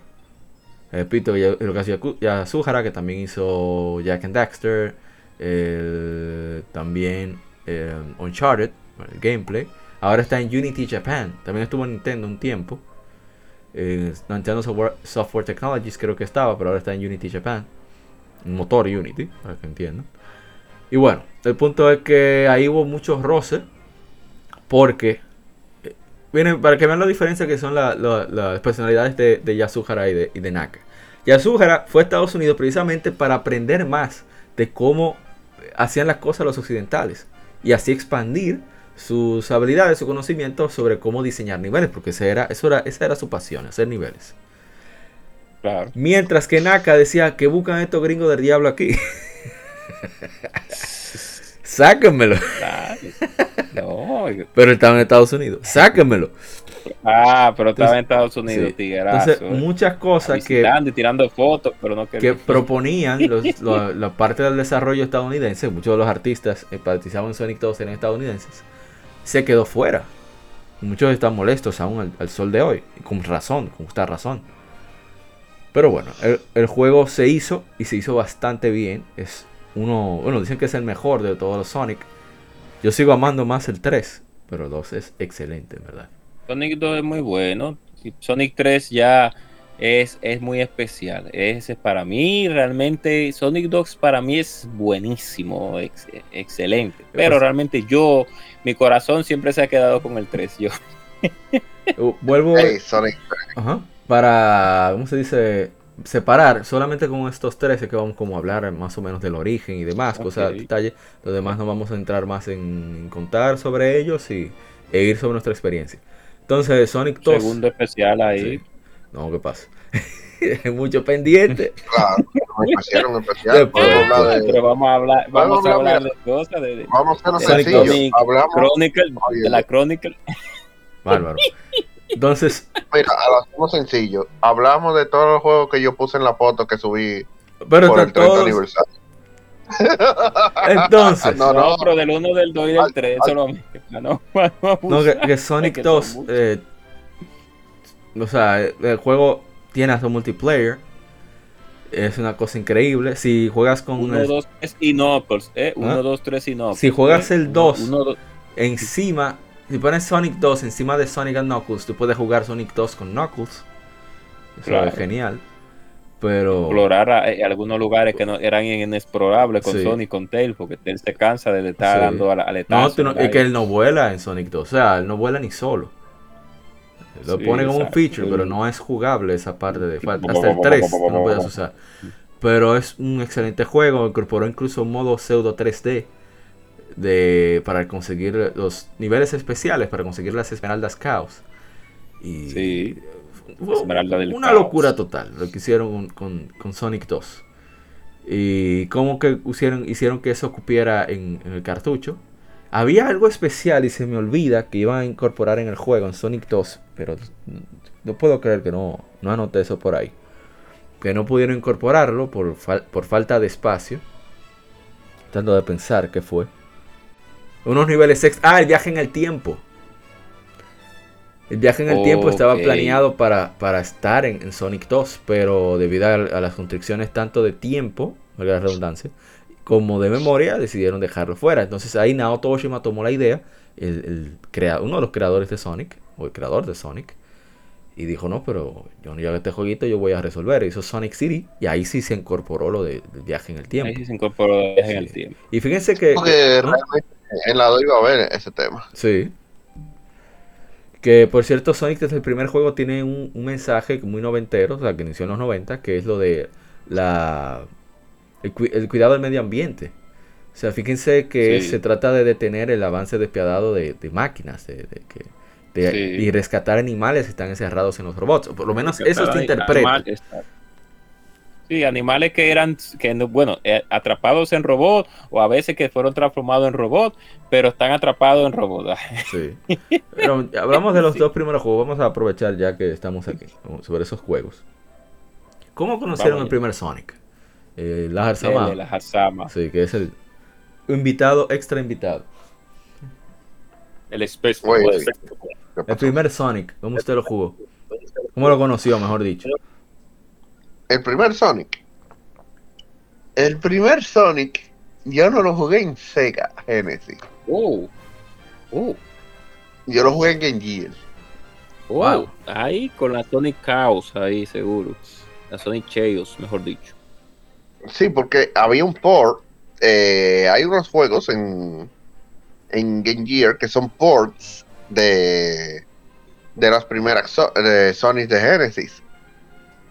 Y hay unas que obviamente son la eh, son ediciones de, de Game Gear en sí, pero la 1, ciertamente, eh, se puede jugar en, en, el, en el Game Gear normal. Y después fue que yo... La 1, mira, le voy a decir una cosa. Da la casualidad de que Sonic prácticamente uno pensaba que empezaba en la 2. Porque cada vez que yo veía un Sega nuevo o algo, siempre era Sonic 2, Sonic Sí, 2, Sonic exacto. 2. Y siempre aparecía Sonic 2. La 1, yo sinceramente, hasta estos días, yo no había visto el cartucho de la 1. Y, Wow. y de hecho, eh, yo conseguí el cartucho de la 1 con su libro y todo, y, y su carátula. Y ahí fue la primera vez que yo tuve en mis manos una Sonic 1. Porque yo nunca había visto una Sonic 1, o sea, de, de Genesis, o me refiero, porque de Game Gear sí, Uh, pero de Genesis nunca eh, la había visto. Y e incluso, miren, antes de ver la Sonic 1 de Genesis, ya había visto la de Master System, Wow. es peor. ok. Pero la de Genesis, Genesis, yo nunca la había visto. Ahora, ya si hablamos de la 2 y la 3 y la no, esa sí, ya esa pasaron por mi mano. Pero ¿y qué tal? sobre todo O sea, Sonic 2. ¿Qué tal la experiencia? De que, wow, pero esto sí va rápido. No Lo sé. que pasa es que yo, al no empezar con Sonic 1, sino con Sonic 2, Ujú. hay un tema, porque Sonic 2, o por lo menos yo la veo así, es más rápida que Sonic 1. Sí. Sí, claro que sí. Eh, e incluso. Pero. yo tuve un choque con, con el mismo Game Gear, Ajá. porque el Game Gear casualmente vino con Sonic 2 de Game Gear. Ah, Por, por eso cualquiera diría, de que coño, ¿dónde está la 1? O sea, no existe Sonic 1, todito empiezan en la 2. Jejeje. Eh, yo en un principio pensaba que era un port de la, de la o sea, que era la misma Sonic 2 de Genesis, pero resulta que la Sonic 2 de Game Gear no es la misma que, que la Sonic 2 de, de, Sí, de es Genesis. muy diferente. Muy diferente. Totalmente diferente y es más lenta sí. Claro, 10 mil No, que- imagínate las limitaciones del que sistema. Sonic 2. O sea, Sí. es más plataforma, es más plataforma que, que Sonic, eh, que la Sonic de, de Genesis. Entonces, cuando yo jugué la 1, ya había como que, pero ven acá, porque que la 2 puso un litón en cuanto a la velocidad se refiere, eh, muy alto. Claro. O sea, la diferencia entre Sonic 1 y Sonic 2 es abismal. Uno quizá no lo creería, pero sí es una diferencia eh, muy, muy, muy abismal. Parece mentira, pero la diferencia entre la 1 y la 3 no es tan abismal en cuanto a velocidad se refiere, porque a la 3 como que le bajaron. Sí, la Sí, porque como El- hicieron un, un cambio en lo visual, le cargaron mucho más detalles y demás, seguro para no explotar el sistema. ¿eh? Exacto, le bajaron un poco y probablemente por bajar un poco la dificultad también, porque eh, con, con el temita hice por arriba era problemático en la 2. Sí. Eh, Sí. y que casi nunca uno terminaba el mundo por arriba, siempre era por el medio o incluso por abajo. Ya lo sabes. Así es. Eh, pero, pero, pero, eh, hasta ahora, bueno, cuando toqué hablar de la 2 se dice, pero mientras tanto la 2 es la cúspide, por lo menos de la primera trilogía, en cuanto a, a, esos elementos. Pero no, la 1, cuando yo la jugué, o sea, no me sorprendió porque ya yo había jugado Ok. eh, la 2, pero, o sea, en retrospectiva, si tú lo pones para la época en la que salió, realmente hubiese sido un boom jugar la 1 primero, porque eh, es un juego totalmente diferente, y sobre todo cuando tú vienes de, de Super Mario Bros., de Super Mario Bros. 2, Ay, incluso. Super Mario Bros. 3, Pero, ¿y todo ese odio qué? ¿y qué pasó aquí? Y ese Es veneno. un, es un platformer, pero es totalmente diferente. E incluso, en mi caso, que también vengo de, venía de Mega Man, eh, de Mega Man 3, creo que en esa época, es totalmente diferente. Y eso, que con Mega Man me pasa lo mismo, porque la primera Mega Man que yo jugué fue la 3. Entonces después jugar la 1 y la 2 fue un suplicio. Uh, la, uno, la jugada de venir de Mega Man 2 y 3 después la 1, uff. Qué difícil. Sí, Eso es jugar Son of the Ender 2 y después meterse a la 1. en su caso, a, a gente cobra, ¿cómo fue conocer a Sonic? ¿Pudo jugar el primer juego? Bien, realmente, realmente, realmente, la primera Sonic que yo pude jugar fue la Sonic 2, igual que la Harzama. ¿Por qué? Como lo, muy, como lo he, pu- he expuesto hace, años, hace mucho tiempo, cada vez que hablamos de Sonic en Legion Gamer y en modo 7, nuestro querido primo, eh, Israel Maximiliano, a- eh, alias Maxi, Max o Maxi, pues vivía cerca de donde nosotros vivíamos, allá en por la San Vicente de Paul. Bueno, eh, los, nuestros oyentes internacionales no, saben no saben cuál es la San Vicente de Paul, pero en fin, una calle de, nuestro país de Santo. Ah, tú sí, la, sí. Entonces, eh, él trajo el Sega Genesis hacia nuestro hogar. Nosotros teníamos nuestro Nintendo, pero nuestro, ya nosotros estábamos cansados de jugar los mismos juegos en Nintendo. A pesar de que nosotros prestábamos cintas, etcétera, etcétera, etcétera. Ya, que por cierto, hubieron unas segundas citas que por suerte fueron desterradas como, como Deadly, de, eh, eh, Towers. Pero continuamos frente a el Genesis. Ok, ok, ok, ok. Entonces, cuando él trajo el Sega Genesis, nosotros vemos esta consola y decimos, oh, pero ¿qué es esto? No, es una nueva consola, es el Genesis, ok, muy chévere. Oh, pero mira qué raro, una consola a tres botones, imagínense en los 90, una consola a tres botones. Yo, oh, pero mira, tres botones, entonces pone a Sonic 2. Entonces yo digo, ok, cuando veo a Sonic, digo, oh, como nosotros teníamos una mente más abierta a la recepción de videojuegos, etcétera, etcétera, porque ya no éramos, no que éramos grandes, sino que teníamos ya y en mucho tiempo yendo a clubes, etcétera, etcétera, pues teníamos ya más conocimiento en ese, en ese mercado, en este negocio de los videojuegos. Y yo dije, oh, pero mira Sonic 2, un juego que se llama Sonic 2 de, de esta consola que se llama Sega Genesis. Vamos a jugarlo, que por cierto tenía Paperboy 2 también. Y ese fue mi primer acercamiento a Sonic, realmente, a Sonic 2, que fue el juego primordial que poníamos cuando el primo de nosotros iba a la casa. Él quería jugar Nintendo, pero como había una sola televisión, nosotros decíamos, no, nosotros vamos a jugar Sonic 2 y después entonces vamos a poner Nintendo después. Porque lógicamente era él que venía. claro, era nuevo. Y nos encantó. Tenía un, él, él cogía, exacto, él cogía a Sonic y nosotros cogíamos a Tails. Y él, como ya se sabía el juego completo, pues sabía por dónde irse. Ahora bien, llegó un tiempo ya que nosotros, todo el que sabe jugar Sony, llega un tiempo que lo hacíamos a veces nosotros, ya con muchas experiencias, que yo, tú coges a Sony, dale, que yo cojo a Tail. Y, y la carrera ahí era ahí mismo, jugando Sony Tail ahí, ahí, ahí. Hasta a veces yo me iba más para adelante, ya, pues ya yo me sabía todo. Y nada más se veía Tail fuera de la pantalla dando fuetazos. y el pobre primo mío saltando la plataforma. Después de un tiempo, ya para culminar el comentario con la aparición de Sonic 1, después de un tiempo cuando yo ya me mudé para otro lugar, entonces sí pude jugar Sonic 1 ya de manera tranquila, sin presión, porque nos llegó el cartucho y dije, ah, pero mira qué bien, no me sentí extraño con Sonic 1, más Sonic 1, más bien lo que a diferencia de Tilajar, más bien eh, por, digo, por el asunto de la velocidad, claro está, más bien, sino que lo, lo disfruté más porque este, ya estaba un poco más, más adulto y entonces lo valoré con más ganas el Sonic 1 que si lo hubiera jugado en la época en que salió, porque a veces uno juega un título en la fecha, en la época cuando salió, uno lo ve de una forma, pero cuando ya tú tienes 7, 8 años, vuelve y lo recapitula, tú dices, oh, pero mira, el juego no era tan malo, o no era... sí, claro. Eso pasa. mucho. Sí, porque, pasa el tema. Lo que pasa es que imagínate, en la época en que yo lo jugué, todavía era esa época en la que tú realmente lo que decías, no, pero lo último es mejor. Exacto. Entonces, a mí me gustó mucho, nosotros venimos de Super Mario Bros. 1 y de la 2 y de Super Mario Bros. 3, pero me gustó mucho ese aspecto de, las, de Sonic 2, de, esa, de ese temperamento del erizo y de la forma con que los mundos se desarrollaban. Me, siempre me recuerdo del Chemical, la planta química, que hay, un, hay una escena del juego que si tú la juegas bastante rápido, el personaje casi sale de la pantalla de lo rápido que va Sonic y eso a mí, a mí me encanta, a mí me encanta ese, esa, e, esa, ese stage porque ahí demuestra el poder del, del blast processing del Sega Genesis. De, era simplemente más memoria RAM que tiene. No, no, eso se lo inventaron unos publicistas.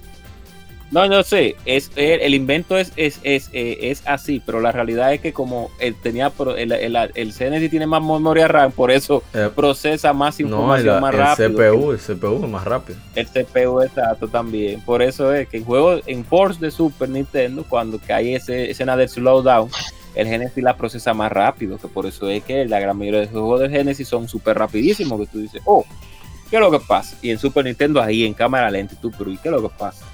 Claro, me olvidé mencionar. Sí, que eso hacía más difícil, ahora que tú mencionas eso, me recuerdo, que eso hacía más difícil Sunset Rider en el Genesis que en el Super. Sí, ya. Olvidé mencionar que la maestra Arieko Kodama, la dama de los RPG, ella fue una de las responsables de, por ejemplo, me fue el nombre, Skies of Arcadia, por ejemplo. y ella fue una de las artistas que estuvo en Sonic The Hedgehog, el original. De hecho, eh, por, los, por el trigésimo aniversario, el maestro Hirokazu Yasuhara en su cuenta de Twitter, compartimos en nuestro grupo de Telegram, ellos, eh, él publicó la última vez que el equipo original se reunió. Y estaban él, la maestra Rieko Kodama, el maestro Nao- Naoto Oshima, no sé si estaba en la foto, pero estaban Yuji Naka está- Todo el también. mundo flaco. Sí. Todo el mundo flaco ahí en esa foto. Sí, sí, sí. Entonces. ¿qué va? Oye, Yasuhara, te estoy diciendo, te igualito el desgraciado. Bueno, el punto es. No, sí, yo, yo vine acá está todo, todo un cincuentón ya, todo No, un hombre ya de edad, Yasuhara, yo no sé qué es lo que le hace. igualito. No, imagínate. Pues, bueno, la cuestión es que en mi caso, pues eh, el don desapareció el Nintendo. No sé dónde está todavía, Oh, es un misterio. Brutal. De repente, brutal. el 96. Por tus malas notas, por- 5.96. No recuerdo exactamente. El don regresa de un viaje que tuvo de negocio a Estados Unidos. Y regresa con un maletín que decía Sega. No, Sega. No, no me sale, no me sale grupo. Sí, maletín. Y cuando lo abro está lleno de, de- de- ¿cómo le llaman eso? Puma. Con la forma de los controles y varios cartuchos. Entre ellos están Rocket Knight, Sonic 2, Sonic 3. Ey, No, pero espérate, no todo es bueno. Eh, Ok. Ay Dios, Green Dog. No, pero oye, Ok. nada más con, con Rocket Knight y con Sonic, ya tú Sí, tienes creo ahí. que Nike con Tony ya, un catador, su padre. Y no me acuerdo que no, habían No es de necesario recordar algo más. no Él recuerdo lo que qué era bueno. más había, debe ser que no era tan relevante. Pero bueno, el No es necesario, ya, Rocket Knight. el punto Sí. es que yo pongo, qué sé, esto, Sonic. Acuérdense que no, Club Nintendo no todo el mundo la podía comprar yo apenas era un niñito que, Sí. que apenas había pasado a primero de primaria, algo así. Sí, ya nosotros teníamos ya, ya tiempo. Ay, ya estaban, tenían Nintendo, pelo ahí. Ay, con me la, pasé. revista, la revista videojuegos, la Ya- Game ya Pro. ustedes tenían pelo ahí. Entonces, Así es, mismo, eh, no tanto, pero eh, ¿no? el punto es que cuando ponen ese Sonic, yo ese hizo tan, tan cool, el Sonic 2. Yo quedé, wow, claro, yo no tenía un sistema psicomotriz tan, tan bien desarrollado. daba muchísimo trabajo, pero muchísimos vecinos también venían a jugar y demás. La cuestión es que me encantó Sonic. Yo había jugado Mario, por supuesto. Pero después, el primer Sonic, para yo poder jugarlo, fue que, igual que con Street of Rage, Revenge of Shinobi, que había como escribí en, para el- la publicación de Instagram de los colegas de Modo 7 Podcast, el six pack Sí. de los vecinos, mis amigos, mis amigos de la, de la escuela se compraron o les trajeron un, un Sega Genesis y ese trajo un six pack, un cartucho que traía seis el juegos. bundle, Incluía Streets of Rage, Revenge of Shinobi, Golden Axe, eh, Sonic, el primer Sonic, y no me acuerdo dos más. Sí. La cuestión no, es que yo me probé. eh, La cosa es, me prestaron ese, ese cartucho, yo jugué Sonic y yo quedé, yo, wow, mira, mira como el primer juego, a pesar de todo, óyeme, qué, qué bien. Claro, yo odié Marvel Sí. Madness, ¿cómo se llama? Marvel Madness, se llamaba a Sonic. Marvel Madness. Yo lo odié Madness. cuando era niño. Pero, óyeme, estaba- eh, lo jugué Ah, no, yo- no hace mucho y yo quedé encantado. Yo, wow, pero mira qué, qué bien el- pensado el- está el- este nivel. No, y, y la- y parece una bachata realmente la música de Marvel Song. De Marvel Song. No, de Marvel Song. que sí. Pero el mundo que a mí me, el state que a mí me, me gusta es Starlight, Starlight Song, la musiquita de Starlight, me encanta no, esa muy música. bueno. Por ese- cierto, la música eh, de Dreams, Dreams Come. True, mi compositor, está muy relacionada a su álbum de esa época. O sea, era la misma. La misma melodía base. Sí. Lo que hacía era que componía la música, enviaba, la grababa, no sé si en teclado, que entonces en MIDI, y luego un técnico de, de- de Sega era que la transportaba a la consola. O sea, es un trabajo de ingeniería del, del carajo. Creo, Y- que la, creo que la música del final de Sonic 1, y discúlpame la, la interrupción a Mario Sonic 2, es una, es- está vocalizada. Creo que de la 1 o de la 2, el, la nota final del, del, del, del- del final de Sonic 1, Sonic 2. No me recuerdo, creo que Sonic 2. Hay una vocalización de esa canción. Del mismo, del mismo, del mismo grupo, de Dreams Come True. Bueno. em, ¿Qué más? Sonic 3 entonces. Sonic 3, aquí el equipo de- del Sonic Team se dividió en un grupo japonés y un grupo estadounidense. Eh, ellos empezaban a hacerlo 3D isométrico con el Sega Virtual Processor Chip. Chip que, que luego se hizo en Sonic 3D Blast. Y Sí. decidieron bueno volver. que no te hizo Sí, decidieron hacerlo 2D tradicional. Y bueno, es un juego. eh, Michael Jackson participó en las composiciones levemente, pero decidieron. eh, Sega decidió cortar su participación, o sea, por lo menos seguir Lamentable. mencionándolo y demás, debido a que en esa época fue cuando comenzó a hablarse sobre su Sí, el acoso sexual hacia los niños. Exacto, su, su roce con los niños. Al final, por lo menos eh, hasta ahora no han surgido pruebas respecto a eso, pero bueno. Eh, el juego a mí me encanta, es eh, uno, uno de mis favoritos. Todavía me lo sé de memoria porque ese fue el que más jugué. Y Sí, Sonic 3. bueno, en el último stream yo estaba en el mundo de del casino. Está sonando la música ahora, por Sí, cierto. Y ya yo sí, tenía, su- ya yo tenía se llama- Supersonic. Ah, pues ya tú estabas ya Team B. Digo, ah, para ese momento ya, ya uno tiene a Super Sonic. Realmente sí, si uno logra, si uno logra, pues, Es que- encontrar- Es que la, la que yo, la que yo fallé y estaba en el stream era por yo querer hacerlo perfecto. Y dije, no, no, no, yo quiero mi Super Saiyajin, mi mi pupú para, para sacarlo perfecto. y lo saqué. Y como tres veces fallé una y no me quillé. Dije, no, no, no, yo quiero mi Super Saiyajin Sonic. Así Ah, mismo y nadie puede negarme que el Super Sonic, que por cierto surgió en Sonic 2, es una copia de Super Saiyajin. Sí, El que diga que no, sí, sí, que ruede. mismo es, así mismo es. A mí, yo- nosotros éramos un poco más puristas, sacábamos a Super Tails, Super Tails, y a Super Knuckles, ahí Tails con los pajaritos ahí que, que Ah, pero atacaban a los Knuckles. enemigos. Sí, en Sonic, no, en, no, En la misma 3. Sonic, sí, en la 3 a No Super Tails saca también. Pero, Pero bueno. no a, pero no a Knuckles, porque en la Sonic Knuckles es que aparece. Sí. Knuckles. Pero muy, muy Ujú. chulo. Y, eh, Cool. Sonic, Sonic fue 3, cool. bueno, eh, como dije, vino con Sonic 2, no tengo que contar cómo llegó. Y en el caso suyo, la Jarzama, como Sonic 3. Dele ahí. O Sonic La 2. Sonic también. 3. Sí, yo tengo hasta Sonic 2 por ahí mismo, así que Sonic 3. Eh, Sí, porque realmente Sonic 2 fue con lo que prácticamente todito comenzaba. Por Sí. alguna extraña razón. Sí, No, pero Claro. Sonic 3 la tenía un panita de por aquí del, del barrio. Y yo lo que hice fue que le presté mi Super. Él Ey. me prestó su, su Genesis. De los míos, un bien. clásico, un clásico. Claro. eh, con Sonic, él tenía Sonic 3 y Sonic Knuckles. Yo primero jugué a Sonic 3. La acabé. Me encanta. Sonic 3 es mi juego favorito de, de la trilogía. La time. música es OP. Eh, el mundo de, de de las ruinas de que están en agua. eh, que ahora no recuerdo el nombre. Aquatic Eh, Zone. Aquatic Zone. Aquatic Una de las mejores canciones eh, que tiene el juego. eh, como dice Está ahí precisamente. en, la- y en- una de en las el, en acto zonas 2, también. en el acto 2, yo no sé si me va a corroborar conmigo, pero para mí, acto 2 de Aquatic Zone, Lo máximo, lo máximo. Ese es como que mira, hasta ahí, mira, ¡puf! Explosión.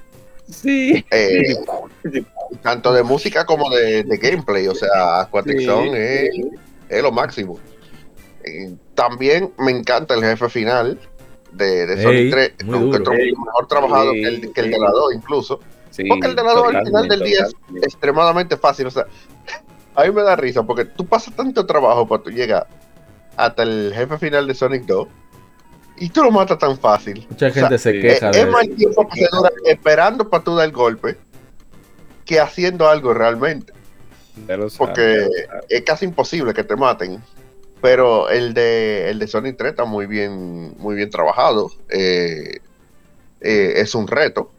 Eh, es un un reto buen- que hay que darle, hay que, hay que darle en el pecho al, al, al y discúlpame la interrupción, la- al, al, al mecha de, de, de, de, Ujú. o de sí.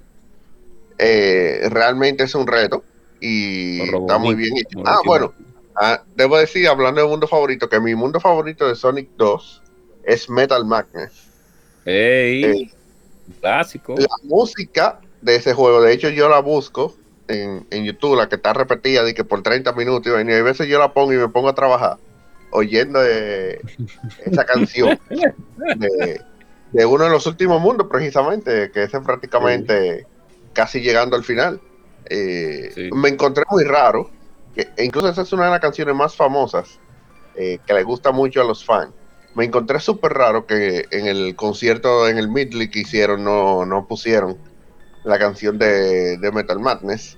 Eh, me quedé esperándola. Creo que, creo que fue la única decepción mía de, de ese concierto. Ok.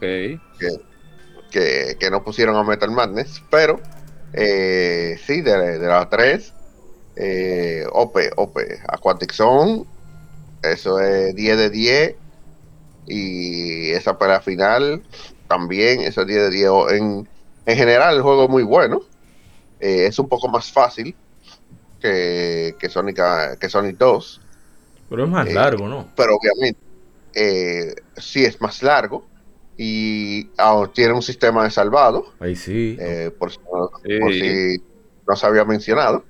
Eh, y además de eso, tú podías elegir entre jugar con Sonic o con Tails, eh, o con Sí, los dos. Sabroso. Sí, sí, o sea, tenía mucha rejugabilidad, aunque era bastante largo el, el jueguito. Eh, pero tenía muy mucha, muy buena rejugabilidad. y, Y en, en general, el juego es bueno, muy bueno. Vuelvo y repito, es mi juego favorito de la, de la primera trilogía. Se ve bien, tiene Sí. unos gráficos excelentísimos, eh, demostrando el poder del, del Sega Genesis. Que si bien hoy en día sabemos que realmente el Super Nintendo era un poquito más poderoso, poquito pero-.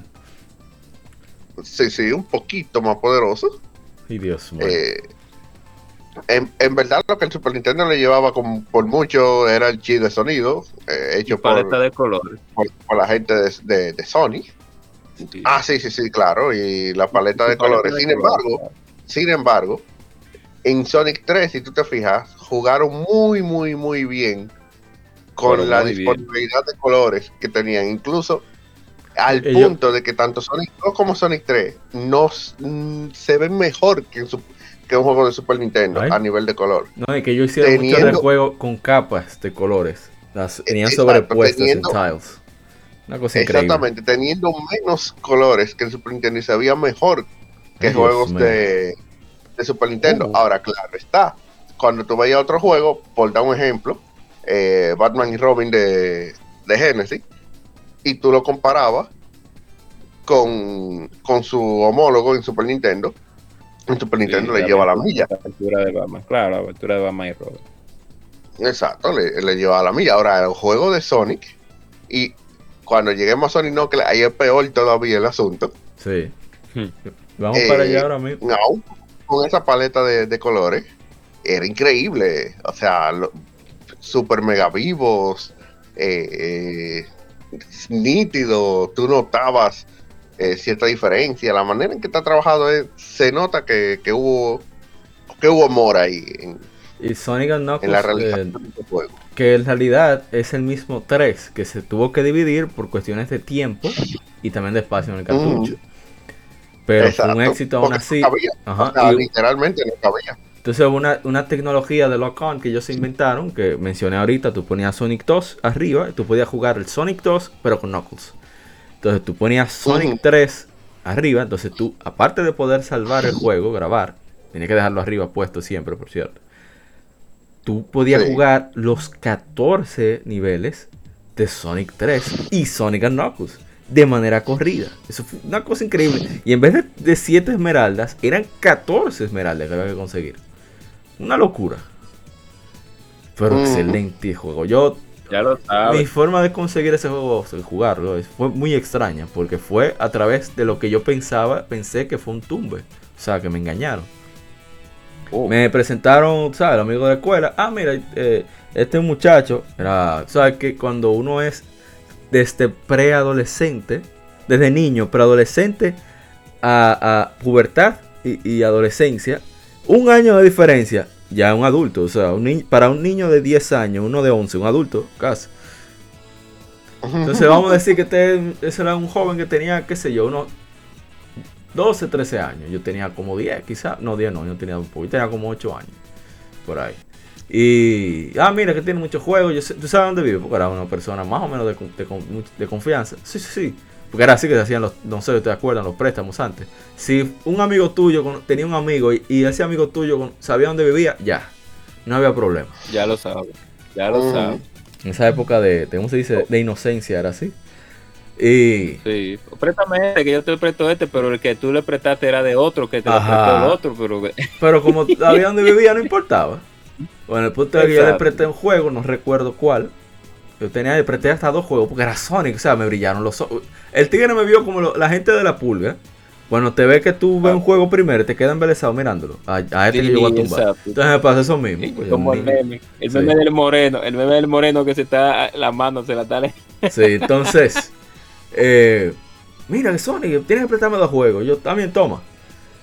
Pero claro, yo no sabía que en verdad quien ganó fui yo. y el- ese juego nunca salió de mi casa hasta que, que, bueno, que les regalé el, el Genesis. Por, por causas de fuerza mayor. Obligaron prácticamente. Bueno, el punto es que yo amé ese juego. Yo por, no, por tus malas ese- notas. fue. no, no, no, era porque yo conseguí, me regalaron el Nintendo 64 y yo tenía que regalar el Genesis. Por el- Ok. ok. El punto es que brutal. la cuestión es que el- yo lo disfruté ese juego muchísimo. O sea, eso era que todos los meses yo terminaba mi juego de lo más feliz. Mi Super Saiyajin, Dios, qué sé yo cuánto, Sonic que cambiaba de, de tonos de amarillo. Mi Knuckles con, Sí. que también cambiaba de tonos de rosado, de tono Y Tails sí. con pajaritos. Que ahí, era, ahí es que yo lo recuerdo. ahí. sí. Lo máximo. abusivo, lo- este- Que tú no. cuando. Sonic- lo, lo curioso es que uno está loco que por transformar a Sonic en Super Sonic, una vez lo hace en cualquier juego, primero que uno lo haga, pero no lo controla. Esa vaina va rapidísimo. Va Pero, rapidísimo. pero yo gocé Y bastante. los anillos acabándose. Y cuando tú en Sonic y Knuckles sacas el, el, el, el, el Sonic, el Super, Super, Super Sonic, que es con las. No con la Esmeralda de Caos, ¿cómo que se llama? esmeralda gigante, Sonic sí, yo Knuckles. ni me acuerdo el nombre. Sí, ahí entonces parpadea en amarillo y en blanco, que ahí es de verdad que es Super el personaje Que sí, que es, el, explosión. que el Super Hypersonic con, con las esmeraldas, con la Hyper. Sí, sí. Porque ah, lo que pasa es que ahí eh, no son las mismas esmeraldas. O sea, están las esmeraldas del caos Las y 7. están las esmeraldas del caos, las Hyper, Ajá. que son las que son las más grandes.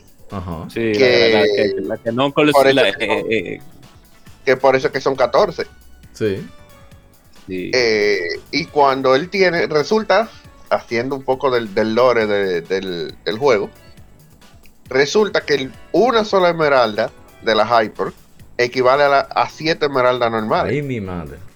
ya tú sabes. Imagínate que Sony se transforma usando siete Hyper. O sea, Oh, eran sí. 63 esmeraldas. Bueno, 56 esmeraldas. Ahí mi madre. Así que ya se pueden imaginar que lo que, lo que porque esa diferencia de, de poder realmente. Pero bueno. Vamos entonces a seguir con. ¿Qué es lo que sigue? Ah, bueno, en la era de Saturn. No hubo fue Sonic. Quería, yo- yo Ujú. quería hablar. Bueno, no, Hablamos de- algo de Sonic 3 y Sonic Ah. Knuckles, pero ¿Usted no dijo nada? Pues hable, hable.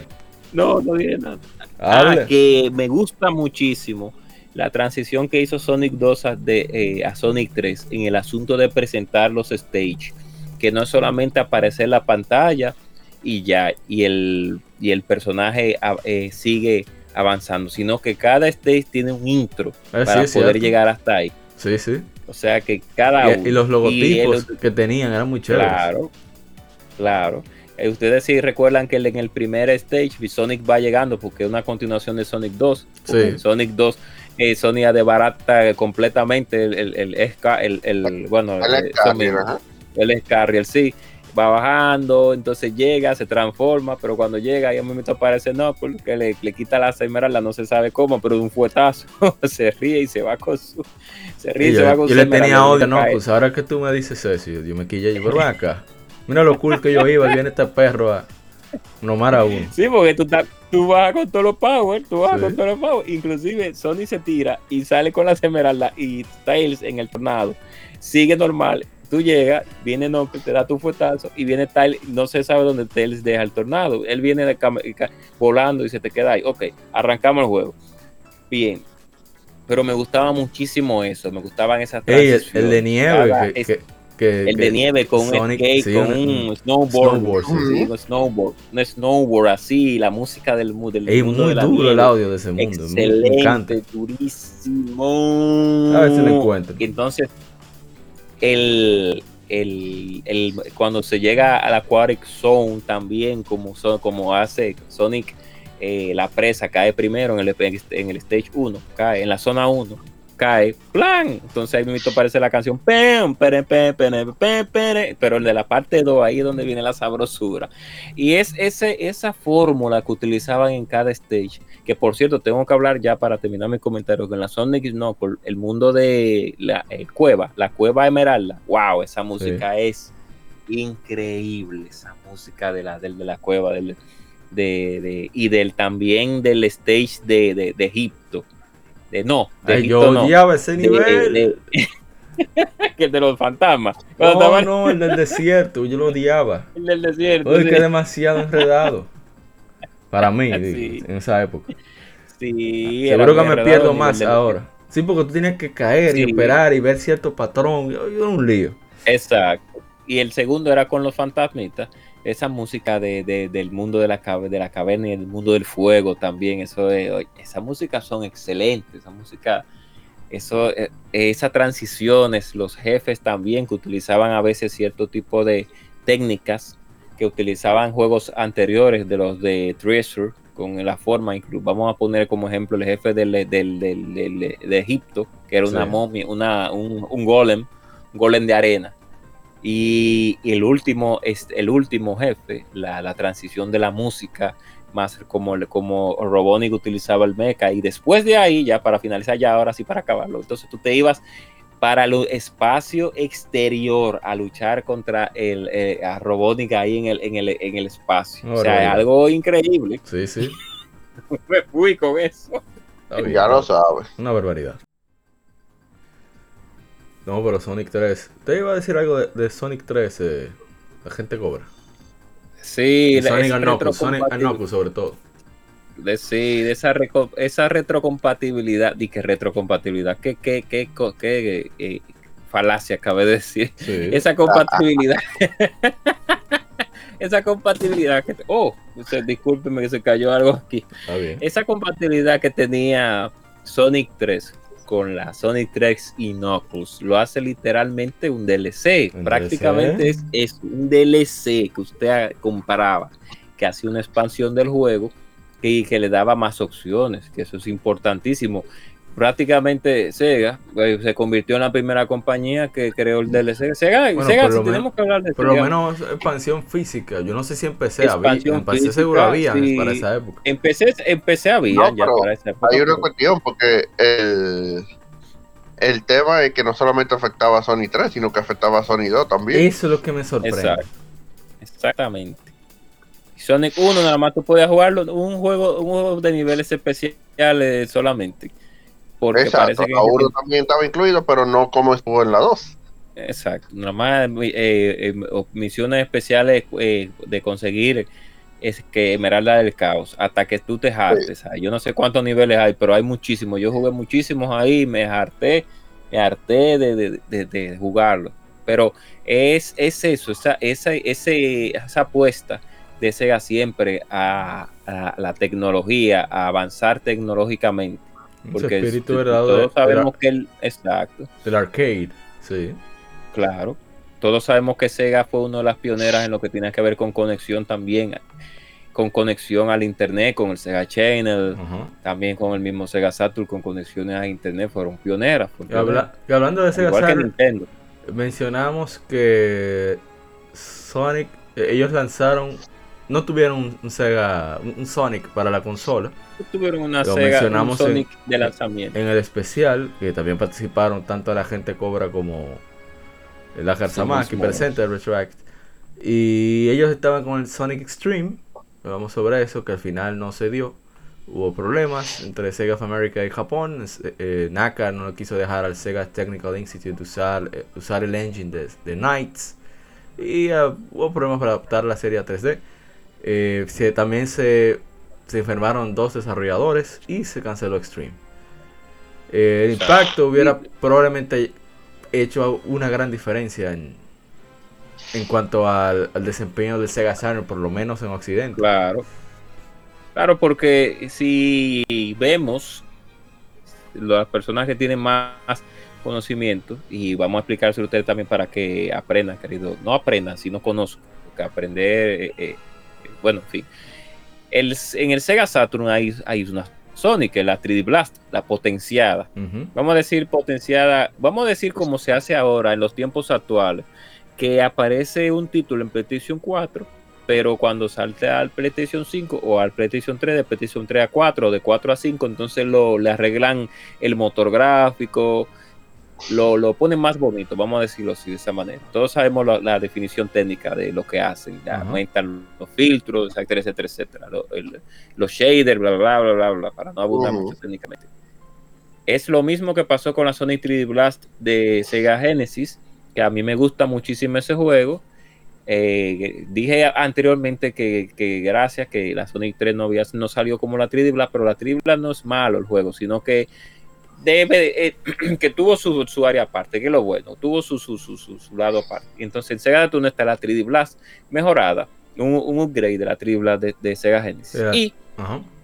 salió la colección, la que es la Sonic Jam, que tiene que lamentablemente, no sé por qué se ganará más lanzó Sonic 1, Sonic 2, Sonic 3 y Sonic Knuckles para esa colección, cuando pudo haber lanzado la Sonic desde Game Gear, la Sonic Drive, la Sonic Chaos, la, la 1 y 2, la, los dos títulos de, de Tails también y la Sonic CD lo pudo haber lanzado en ese, en ese compendio, pero no sé qué pasó, que nada más lanzaron 1, 2 y 3 y Knuckles con los extras que los, los anuncios de, los, de las consolas, la música y uno que otro arte.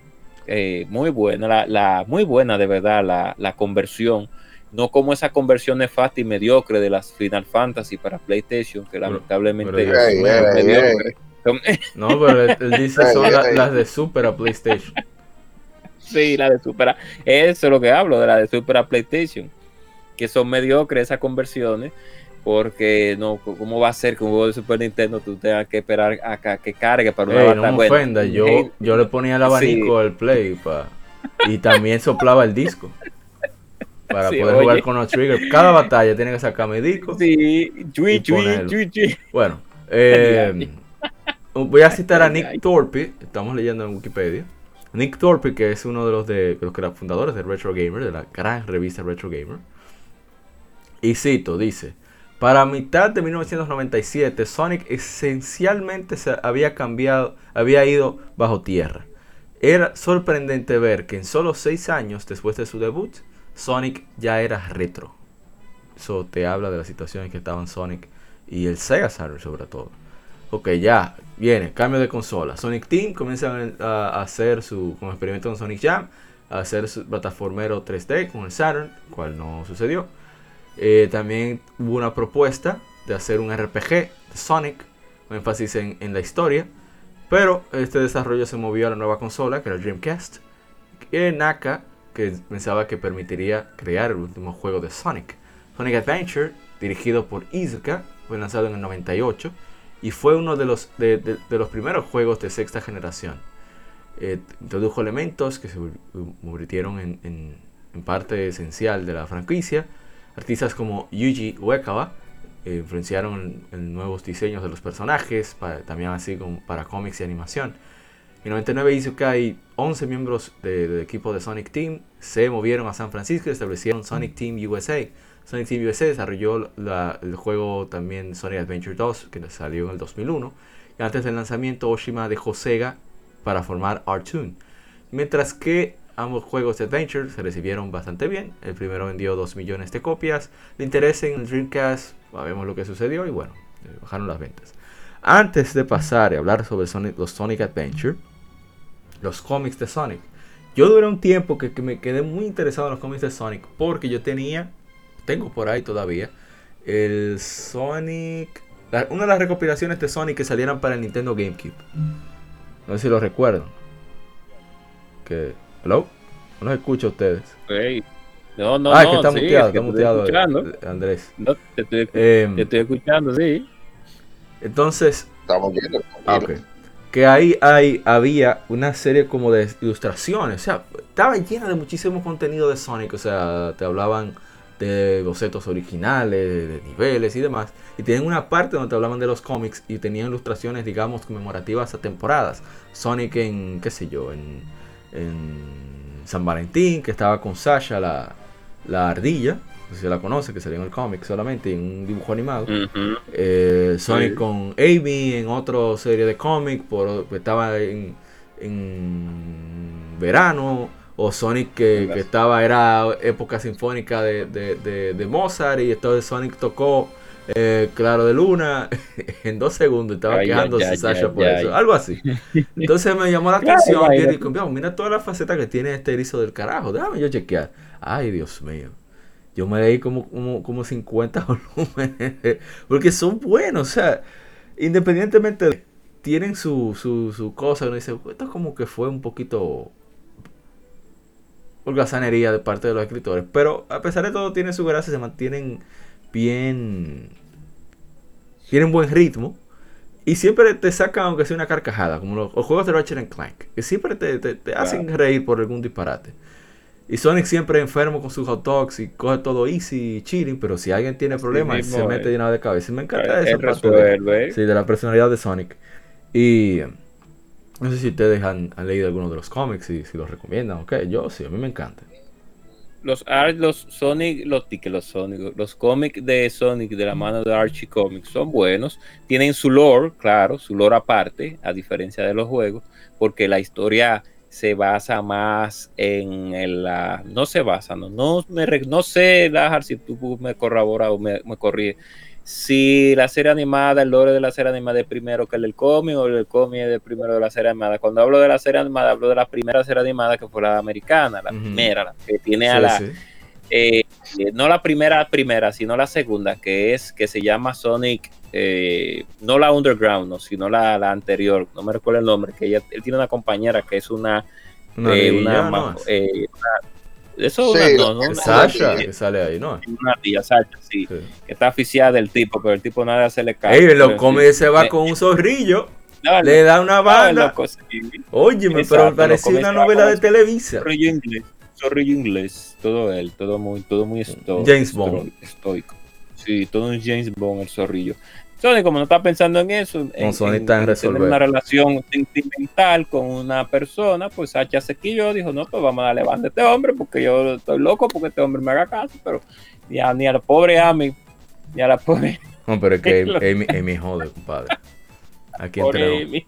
Amy un callo. Mira, yo tenía, yo tengo un, hablando de eso, yo Mira, siempre pero- he tenido un, yo voy a ser un fan, un fan, un fan game de Sonic. Yo tengo una historia muy, muy. No, no, déjelo ahí, déjelo ahí, que estoy asustado con lo que usted vaya a contar.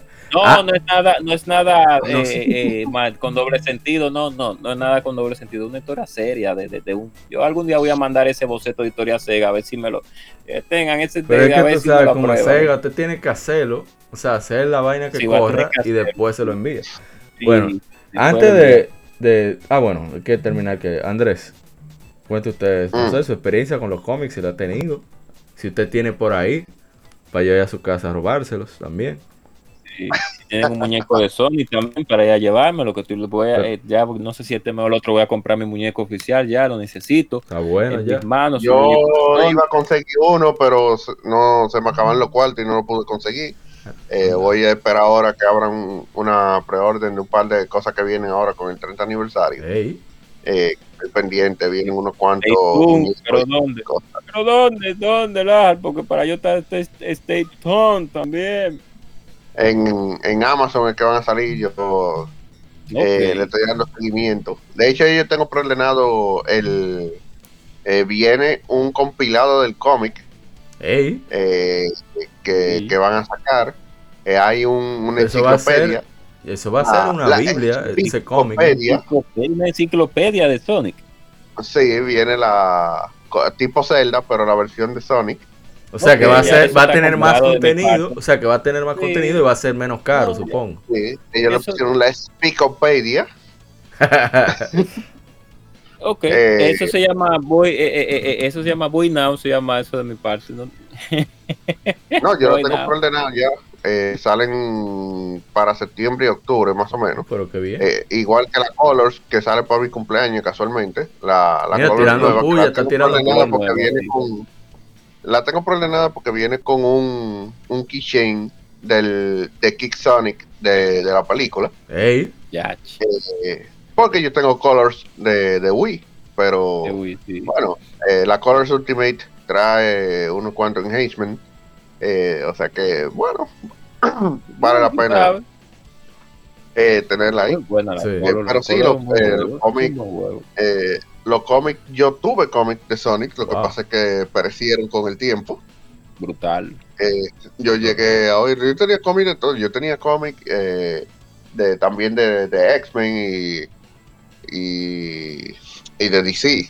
Eh, de hecho, yo tenía esta cómic de, de esta gente, de, eh, de los Looney Tunes.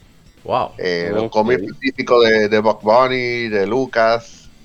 eh, wow. Los únicos cómics que yo- tuve fueron los Disneylandia y Una- fueron los tíos una, ricos. una y- pregunta rápida sobre y- Looney Tunes. Eso también yo llegué a tenerlo. Una pregunta rápida sobre Sí. Looney Tunes. Ese de Box Bunny, ¿estaba el Box Box Bunny serio que vimos en una, una de las series de los Looney Tunes donde reciente, do- donde Lola Bunny es un callo igual, peor que Amy porque está completamente desquiciada y tiene ese hombre que resolver, digo, ese conejo a resolver los, problemas, los problemas de todo el mundo Sí. tiene que resolverlo él.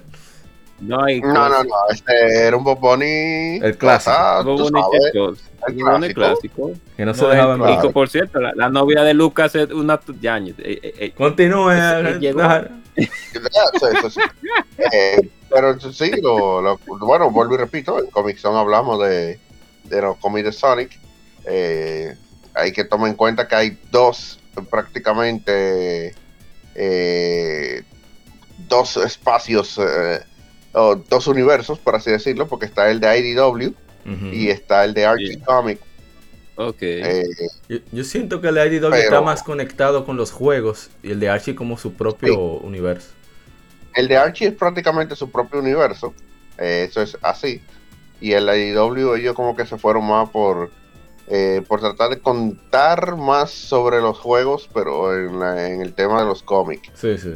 Que de hecho me hubiese encantado que, que tocaran Sonic Heroes eh, ahí, porque Sonic Heroes yo creo que no se le hace suficiente justicia en, en cuanto a la historia se refiere Sí.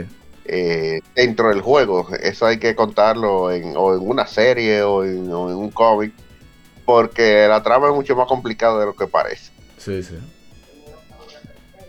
Bueno, entonces vamos a movernos. Ay, si nos volamos por estar yendo rápido. Que salió un accesorio llamado el Sega CD. Eh, bueno, no accesorio, un- una expansión sería del Sega, del Sega Genesis. Sí, la cuestión de Sonic CD, pero se habló de Sonic CD. Hemos hablado sobre eso, le hemos hecho su, su Game Femérides. El punto es que salió Sonic City, que originalmente era una expansión, me la redundancia nuevamente, de, de Son- Sonic 2. Por eso hablamos de que en Sí. Sonic 3, Sonic 2 se planeaba el viaje temporal, lo cual Naoto Oshima tomó y lo hizo un juego parte, aparte en sí mismo. Entonces aprovecharon el espacio de la música, le metieron audio como cosa loca, eso suena genial, está todo en Spotify. Así mismo es. Y, y también eh, metieron un cinemita de inicio. Que ahí que se va todo el espacio. Entre el audio y el cinemita. Pero es Ya, Se genial. va todo ahí. Sí, pero es muy Y chévere. la el juego. creación de un Nemesis. Y la creación del primer Nemesis. Nemesis no.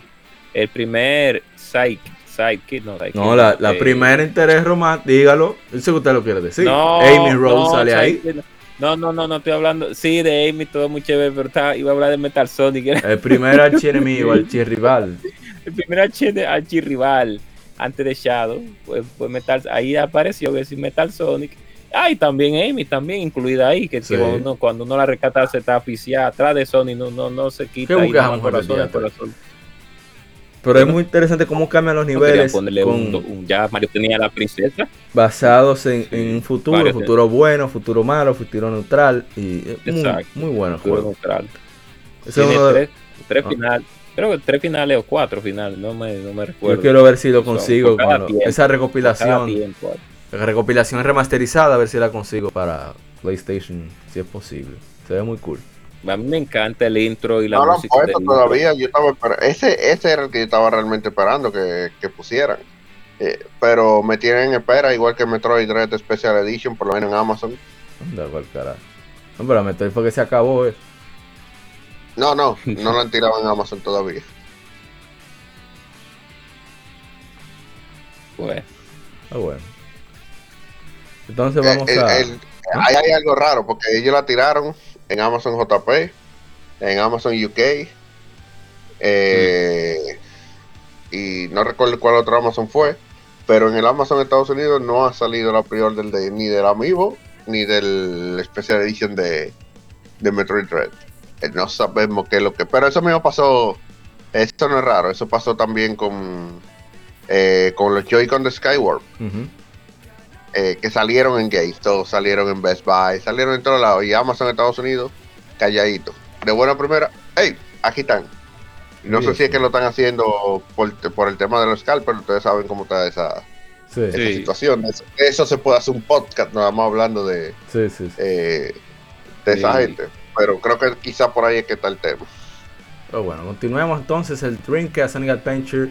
Sonic Adventure yo lo vi, que por cierto estoy buscando ese video, ojalá que alguien que escuche el podcast nos lo comparta. wow. Yo lo vi la primera vez, ni siquiera fue en una tienda en vivo. Búrrense de mí, miserables.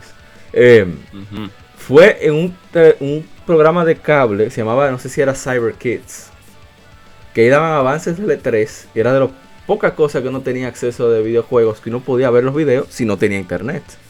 Poca gente tenía internet en esa época, hablamos de 98 por ahí. Y yo vi eso tar- tan sorprendente, Sonic en 3D, en verdadero 3D. Y, y yo quedé loco. Pero al final lo vi corriendo en, en J, creo que se llama JR Digital, aquella tienda que estaba en Ferretería Che, en la. Kennedy, aquí en República en Santo Domingo. Y yo quedé loco. Eso sí, que el Dreamcast, estaba hablando del año 1999, costaba 10 mil pesos. Eso era mucho dinero. Ah, no, pero tú lo viste barato. Cuando el Dreamcast llegó aquí, eh, que estaba en la en JR Digital, eh, o sea, te estoy hablando de cuando salió, el Dreamcast valía 15 mil pesos. Ay, Dios Sí. mío. Y, me y hizo yo, vi gente, yo vi gente dando los 15 mil pesos de ahí a ahí. Cuando, eh, cuando yo logré hacer que, que me regalaran el Play 1, ese mismo día había una gente que llegó. Eh, ¿Cuál es el Dreamcast? Ese, Sí, este. ¿Cuánto cuesta? Son 15. Ah, está bien. Y deme tres juegos. Ya. Ya tú sabes. Uf, Normal. Y la cara del guasón de- de- de- del dueño de cosas de JR, la cara del guasón así. No, Brutal. imagínate. O sea, eh, yo recuerdo que mi papá gastó por el PlayStation y me compró Final Fantasy 7 y Gran Turismo. Faltó la memory card. Pero entre el PlayStation Mega Man, eh, y esos dos juegos fueron casi 7 mil pesos. Y el tigre dio el Dios doble, mío. nada más por una pistola. Wow. Sí. Pero Porque que- era una boom boom, el Dreamcast fue un boom, pero no, hombre, el Dreamcast era más fácil. Sí, sí. Ok, y ¿cómo, así, ¿cómo conocieron Sonic Adventure? El Oh, primero. Y que bueno, yo por mi parte, eh, ocurrió que casualmente yo estaba de, de viaje, eh, andaba por los eh, por las playas eh, casi caribeñas de Miami y, y realmente yo lo que estaba era buscando era Final Fantasy VIII porque yo había visto la fecha, pero fue un error mío, yo había visto la fecha como que salía para eh, esa fecha en la que yo estaba allá, pero realmente es que a mí se me olvidó que en Estados Unidos la fecha es al revés que la de aquí. sí, sí. Ah, es un clásico. Sí, entonces realmente salió para mi cumpleaños, que era en septiembre, y yo estaba allá en agosto. Y, y yo buscando Final Fantasy VIII, hasta que en una tienda me dijeron, que no, pero loco, el mes que viene que sale. Y yo, ah, coño, ¿verdad? Que. Entonces, en, en una de esas tiendas que yo me metí, eh, que estaban incluso frente al hotel donde yo estaba, eh, tenían el Dreamcast con, con el demo de, de Sonic Adventure 1. Y cuando yo jugué eso, que esa orca me cayó atrás y todo eso, yo dije, el diablo, esta vaina yo tengo que jugarla desde que salga. Yo no sé cómo, pero yo tengo que jugar esta vaina.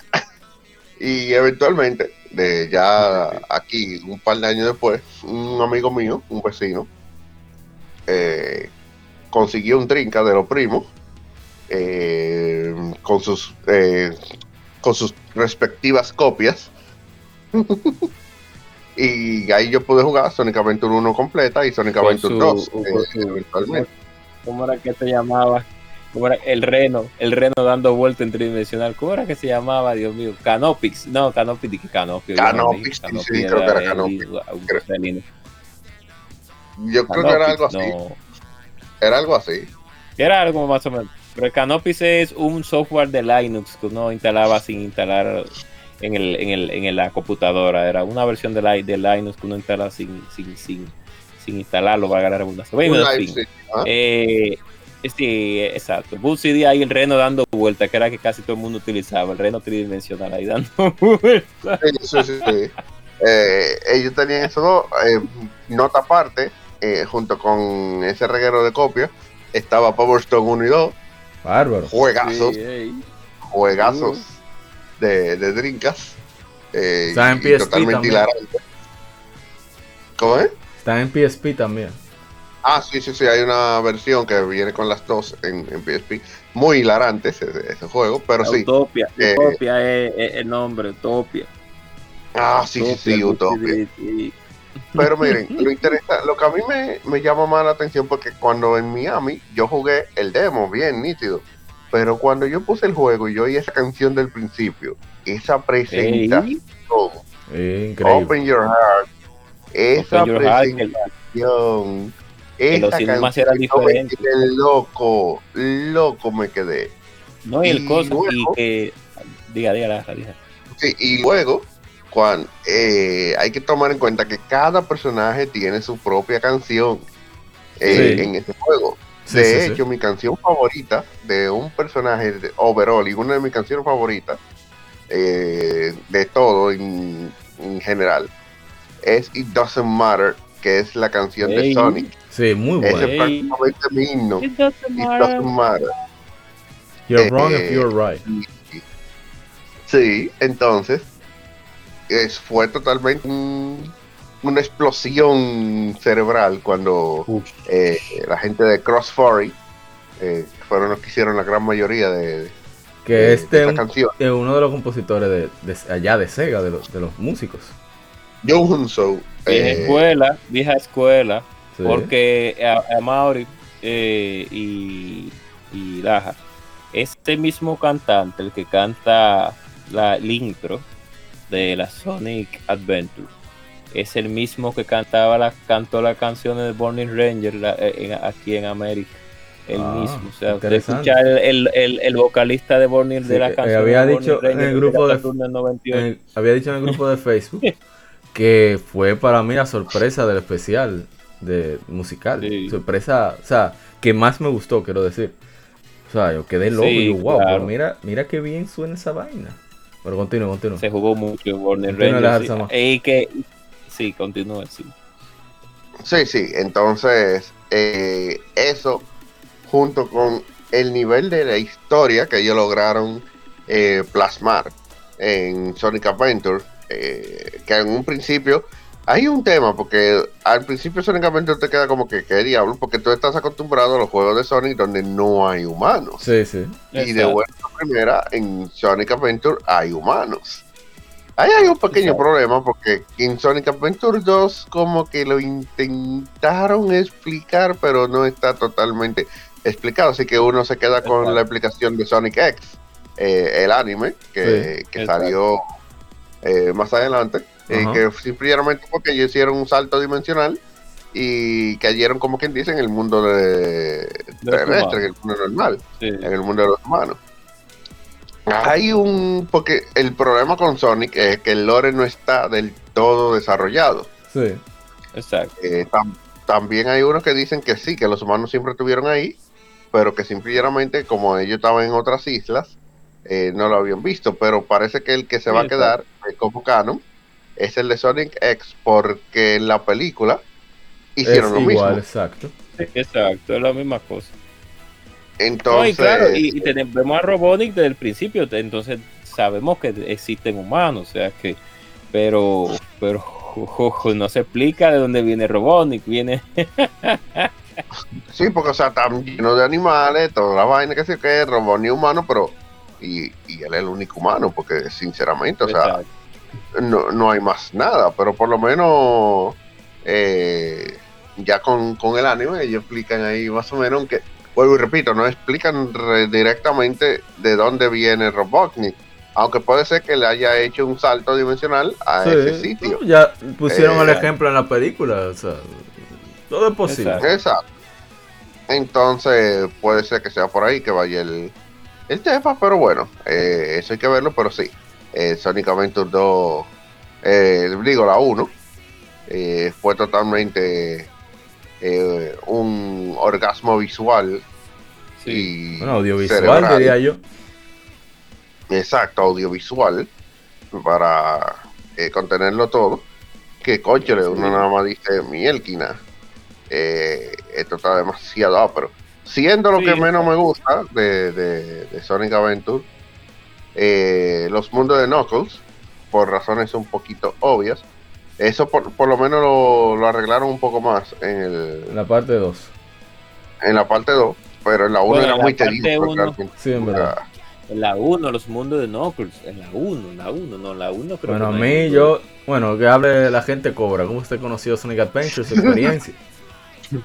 Yo era Bueno, allá, de- ya, ya Sonic Adventure yo la conocí en el club de Bisutel, el ¡Ey! nuestro querido club de Bisutel. Ey, Ahí ya. con nuestro querido amigo Pero yo- yo- oye, ma- oye, mami, que ya, yo nunca fui. Lo que pasa es que yo veo los anuncios, los anuncios en Alcompás, la revista infantil. Continúe, continúe. 547-3315 era el número. No sé cómo que me sube. Sí, sí, no me recuerdo.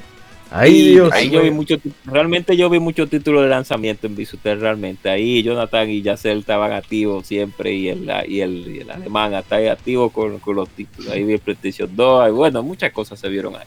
Continúa, continúa. Eh, y vi la Sonic eh, Adventure 1, ahí fue que la vi realmente. Y me sorprendió muchísimo primero la calidad del intro, porque recuerden que en ese tiempo los full motion video, o los cinemas, como le decimos nosotros en PlayStation, no eran, se, ve- eh, se veían bien, pero uno no había visto algo más avanzado de ahí. Entonces, cuando ¿qué- cuál- le voy a poner el ejemplo que ustedes se van a recordar, cuando ah, y Lajar se va a recordar. Cuando tú ves el cinema de Código Verónica, tú ves una diferencia magistral a un cinema de PlayStation, a un cinema de Drinka. O sea, cuando tú y la, y la primera vez que yo vi el cinema de Código Verónica y luego pasé al juego, yo dije, oh, pero se ve igual que el cinema, que ahí fue donde comenzó el asunto de los juegos en tiempo real, donde Sí. los cinemas se fueron ya eliminando. Prácticamente hoy en día ya no hay cinema, ya uno que otro tal vez, Sí. pero ya todo en tiempo real.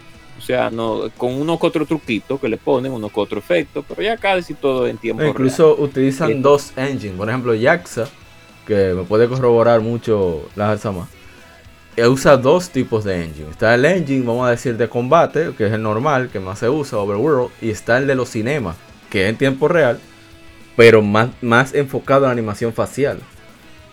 Exacto. Mm. Como Final Fantasy X. cuando- Exactamente, exactamente. Así mismo. Entonces, cuando yo vi, eh, eh, igual, es igual la diferencia abismal del de un cinema de Dreamcast a uno de PlayStation 2. Cuando tuve Final Fantasy X, los cinemas, tú dices, wow, Exacto. a diferencia de lo de Dreamcast. Es la misma cosa. Entonces, me, me, me, me quedé impactado con la calidad cinemática de la Sonic Adventure. Y luego, entonces, cuando vi el juego no, eh, ya en función, muy básico, por cierto, el asunto poligonal, pero era, era los inicios, era 1999, no hay que pedirle mucho. Exacto. Cuando yo vi a Sonic hablando, cuando vi a Sonic que le pusieron dientes, que no eran dientes, eran colmillos, co- como debe de ser. Colmillos, tienen sus colmillos. Tiene- Ya. las expresiones faciales no están bien hechas, pero no están tan bien hechas, pero ok. La quisieron hacer un poco más al estilo cari- caricaturesco.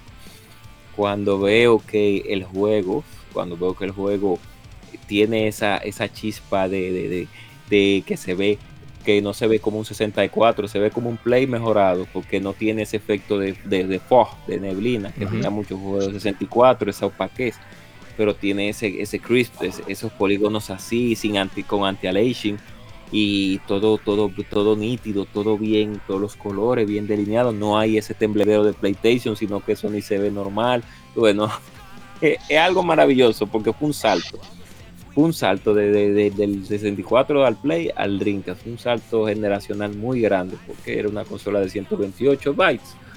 Y yo me quedé impactado con ese juego. Yo lo, lo, lo, lo, gocé muchísimo a pesar de sus errores de cámara que son garrafales y Ay, sus errores, sus errores regulares, pero yo lo gocé muchísimo cuando compré mi Dreamcast y vino con Sonic Adventure, un clásico, porque creo es de lanzamiento Sí. y se le dio bastante guata, como decimos aquí en República Dominicana. Se le dio muchísimo ese juego, pero mucho que se le Yo- dio. Y la canción de 12 Mario, ¡uh! Yo, yo no lo jugué, o sea, yo no lo jugué hasta que salió DX en, en GameCube. Y lo disfruté, o sea, a pesar de los problemas, sí, a pesar de los problemas, bueno, y lo pasé otra vez en el PlayStation 3, eh, pero solamente con Sonic, porque yo no soporto mucho la- las misiones de Tails, la de Knuckles. Ay, verdad, sí que uno puede hacer y Sí. decía, no, que a mí se me olvidó. Ahora lo recordé gracias a Sí. Lahar por, por decirlo, que Y yo no, dudé, no, no, pero eh. sí, ahora me hasta el Select, uno coge a, a Biz, que nunca me gustó esa misión. Eh, es el peor misión de más Ay, todo. Dios, sí. Ese es el Y peor. Entonces, más lo peor del caso es odiaba. que para tú sacar el true ending, hay que jugar con los seis personajes. Es un abuso. Sí. Pero bueno. eh, yo ese personaje yo lo di a Ami Ami todo muy chévere con su martillo y su no, Amy está bien. A Porque Amy va rápido. Oye, Amy va rápido. Ella, tiene- Exacto. ella lo que tiene que dar su tablazo con su martillo, pero ella, ella va rápido. exacto. el robot que que el ZW ese mismo que, que está ahí tiene su propia historia el robot Ah, tú ya recordé Y- algo, bueno, una anécdota, que cuando eso habían puesto a Dialop aquí, y yo me, me embelezaba gastando todo ese internet, viendo imágenes de la página oficial del Dreamcast y de, y de, y de Sonic Adventure. Pero, ah, yo quedaba loco. Bueno, en fin, eh, continuemos con Sonic Adventure. Yo voy a arrancar yo mismo para ir a, a agilizando. sí Lo mismo, eh, creo que lo vi en una revista y fue ya cuando apareció eh, Sonic Adventure 2 Battle, un amigo lo trajo de Estados Unidos, estamos hablando del año 2002 creo. Ahí fue que pude jugarlo y yo quedé loquísimo, sobre todo, oye, ese inicio en las colinas de San Francisco, en las calles de San Francisco. Acuérdense que se había, se había mu- mudado el Sonic Team allá, a San Francisco, precisamente, y ellos se inspiraron en, en- en lo que veían. Y óyeme, Sí. fantástico el- el- ese primer nivel donde vas eh, arrancando con un camión que ya no te atrasa y tú a toda velocidad. Eso, fue genial. Y Brutal, que tú no sabes qué sucedió, o sea, por qué rayo está Sonic que lo quieren apresar. Fue muy chévere eh, todo el juego. con esa música tan sabrosa y rolling around when the speed brutal brutal Sí. Ese otro himno. brutal. Ese- Otro himno, por, lo, por lo menos ese sí salió en la eh, en el concierto, porque ya hubiese sido el colmo que no hubiesen poni- puesto. Claro. Hablen, hablen, hablen. Eh, eh, ah, Sí. Sonic Adventure 2. No, no, como dije, eso vino en el paquete de, de- de copias de, del trinca de, del amigo mío. Eh, y ahí yo lo jugué. Y lo acabé, Live and Learn, una de las mejores canciones. No solamente eh, a nivel de, de tema de juego, sino de tema de jefe final. Eh, dar al jefe final con esa canción sonando atrás, solamente te puede dar epicness Así en, mismo. en su mayor eh, de porque O sea, no- de Sonic. Sonic, me gusta me gusta la, la del pitillo eh, eh, it doesn't ma- it- doesn't matter who has wrong or who right esa me gusta a mí esa es la que más me gusta de- ah, yo prefiero Eh. la, la primera versión, pero la, Sí, la del claro. silbido es muy buena también. sí es dura dura La canción de Knuckles también es muy dura. La, la de, la de, la de toda. la del murciélago, la murciélago. Oye, me es una La de mis de- favoritas. sí. Es bellísima esa canción. O sea, tiene Ah, una armonía ah, y un jazz y- ah, ah, genial. Sí. La misma canción de Aim. Muy buena también, muy buena. Son La- todas, la- todas son buenas. Claro, la de los stage de no, no, Tail son duras, son duras. Los stage de Tail, eh, no, es que son duras, es que casi todas son duras. casi, Son buenas casi, todas, casi ¿cierto? todas. De- Están todas La en de Spotify. un muy buen mensaje, un mensaje muy bonito. La, la canción Sí. de Tails. Sí. Pero, pero sí, o sea, Live and Learn es otro himno pues, prácticamente. Cuando yo escuché que, oye, en ese concierto, yo estaba esperando por segundo que tocaran Live and Learn.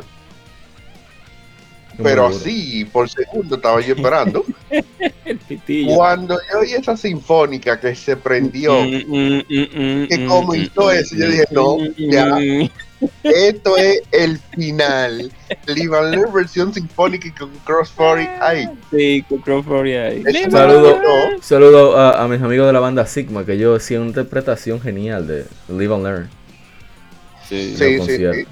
Pero miren, eso me recordó a- al experimento que hizo la, la banda estadounidense Metallica, que, que hizo un CD junto con la Sinfónica de, de San Francisco, incluso creo que fue, si, si no recuerdo mal, Sí, sí. eh, en, en el álbum llamado Metallica SM, que, que fue con, con esa sinfónica. Literalmente me recordó a eso, eh, Live and Learn, o sea, la sinfónica y con Crossfire, y cerrando con Live lo máximo. Sí, Ese sí. fue, yo me engranujé así cuando eh, sonó esa canción así, eh, porque es que es definitivamente una de las mejores canciones de todos los tiempos de, de Sonic, Sí. eh, de las que se compusieron para, para Sonic y prácticamente fue lo que selló y cimentó, mira, si tú no me haces un juego con canciones así, no me haga nada. ¿Verdad? Duro, dura, dura. Bueno, continuando, siguiendo adelante, y vamos ya a, a ir solamente hablando más de opinión que otra cosa. Vimos, bueno, adelantamos porque mencioné que la primera vez que jugué estos juegos fue en GameCube. Pero este juego eh, fue como el, el- el final de una guerra, de una era, que fue Sonic Advance, que saliera en, en un Sí. aparato de Nintendo. Sí. Sí mismo Y es. eh, a mí me gustó mucho el juego. La primera vez que yo pude jugar así a cabalidad, un, digamos, no, no me refiero a, a un juego de Sonic, sino a, a un juego de Game Boy Advance, fue precisamente con, con este. Eh, solo de mi hermano Chilo, que le compraron un Game Boy Advance con este juego, con Sonic Advance. Y era genial, o sea, Sonic la velocidad a la que iba Sonic, el, el, el la alcance de los chaos que podías pasar a los juegos de GameCube, los adventures de GameCube. Sea, una cosa genial. No sé, hablen ustedes, la casa Sí. más, habla ahí rápido. Sí. Bueno, si quieren hablar de la- toda la franquicia de una vez. Yo realmente jugué como dos o tres. Bueno, que si yo me pongo se Sí, puede. pero yo lo voy a cortar porque falta mucho juego.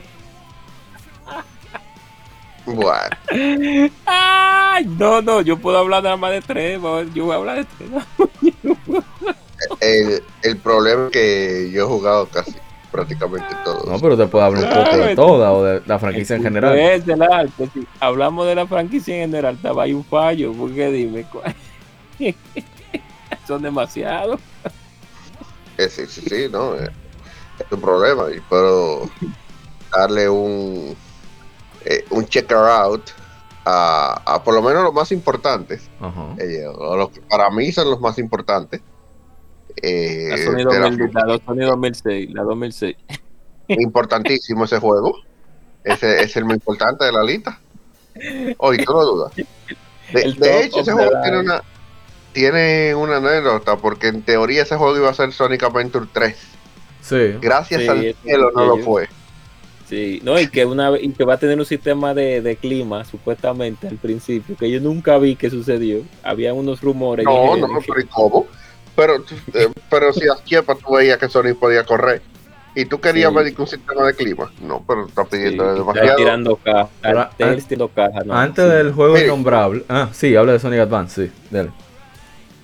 Eh, ah, tú quieres. Bueno, no, miren, Sonic Advance eh, es Puede ser de la franquicia la cuestión- completa. De Sonic Advance, digo. la cuestión. Sí, la cuestión con Sonic Advance, eh, bueno, sacando la Sonic Battle, que teóricamente es y no es parte de, de esa continuidad. El, el- el tema con Sonic Advance es que venimos de, del 3D eh, en las consolas de, de So- Dreamcast y, y posteriormente de GameCube. Venimos a la parte 3D y volvemos al 2D en, en Sonic Advance. Y un 2D bien hecho. Ellos incluso eh, ahí fue donde implementaron la barrita eh, de la Speed.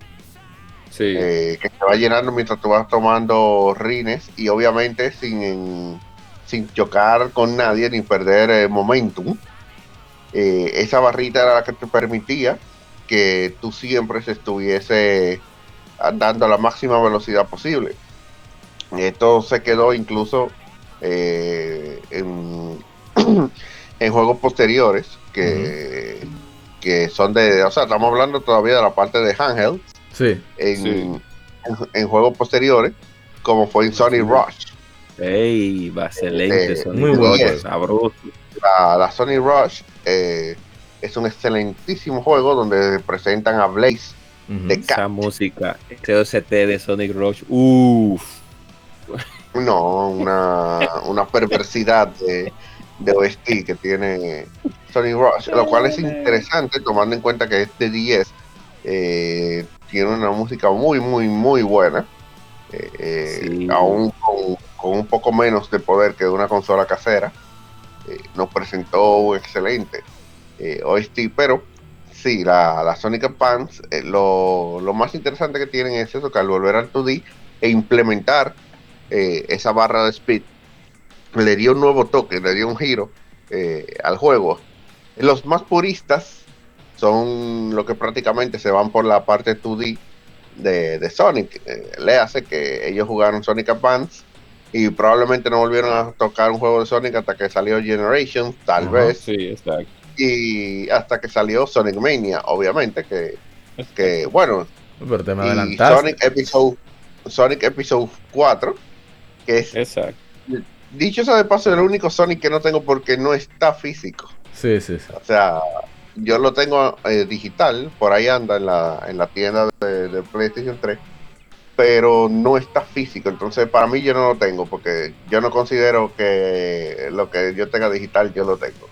Para mí Exacto. eso está ahí y se perderá en algún momento. hasta algún día. Hay, sí. lo- hay los postmodernistas. Pues sí. Oh, Eh, dele a gente cobra rápidamente Sonic Advance, la, Oh, la- la franquicia, y Ah, también no, Sonic Me Rush. encantó. Ok, Sonic Advance buenísimo, 1, 2 y 3. Realmente la que más aprecio de todas las dos. La que más aprecio de la, de la tripleta, de, de Advance. Me, en ese momento cuando Sega decidió formar parte de Nintendo como licenciatario, pues eh, yo dije, bueno, pues está bien, vamos, vamos arriba, porque ya eh, vamos a ver qué es lo que va a tirar Sega en, estas, en esta consola de Nintendo. Sí, claro. Y qué bueno que arrancó con una Sonic en, en Handlet porque supo aprovechar el momento principalmente, ya que, que no tenía esa, ese, ese- los ports que había lanzado en GameCube, eran ports, li- literalmente con una que otra mejora o una que otra opción, como la, la Battle, la Two Battle, y la, y la, y la DX, y la DX, y la, y la que después la tiró, la tiró después de la Battle, la DX, no salió antes, no salió después, la de la Sonic Adventure DX pero pero a mí me gustaron muchísimo las, las, las Sonic Advance, la 1, la 2 y la 3, son buenísimas, la 2 para mí es la mejor, pero la, pero la tripleta es muy buena, Sonic Rush por igual y la Rush Adventure creo que se llama así, ah, Rush Adventure, la segunda parte, o- muy bueno. es excelente también. Muy buen juego, excelente juego. Que eh, no peca, no peca de diferente, sino que le agregaron unas cuantas cositas más como la uso de la pesca y eso.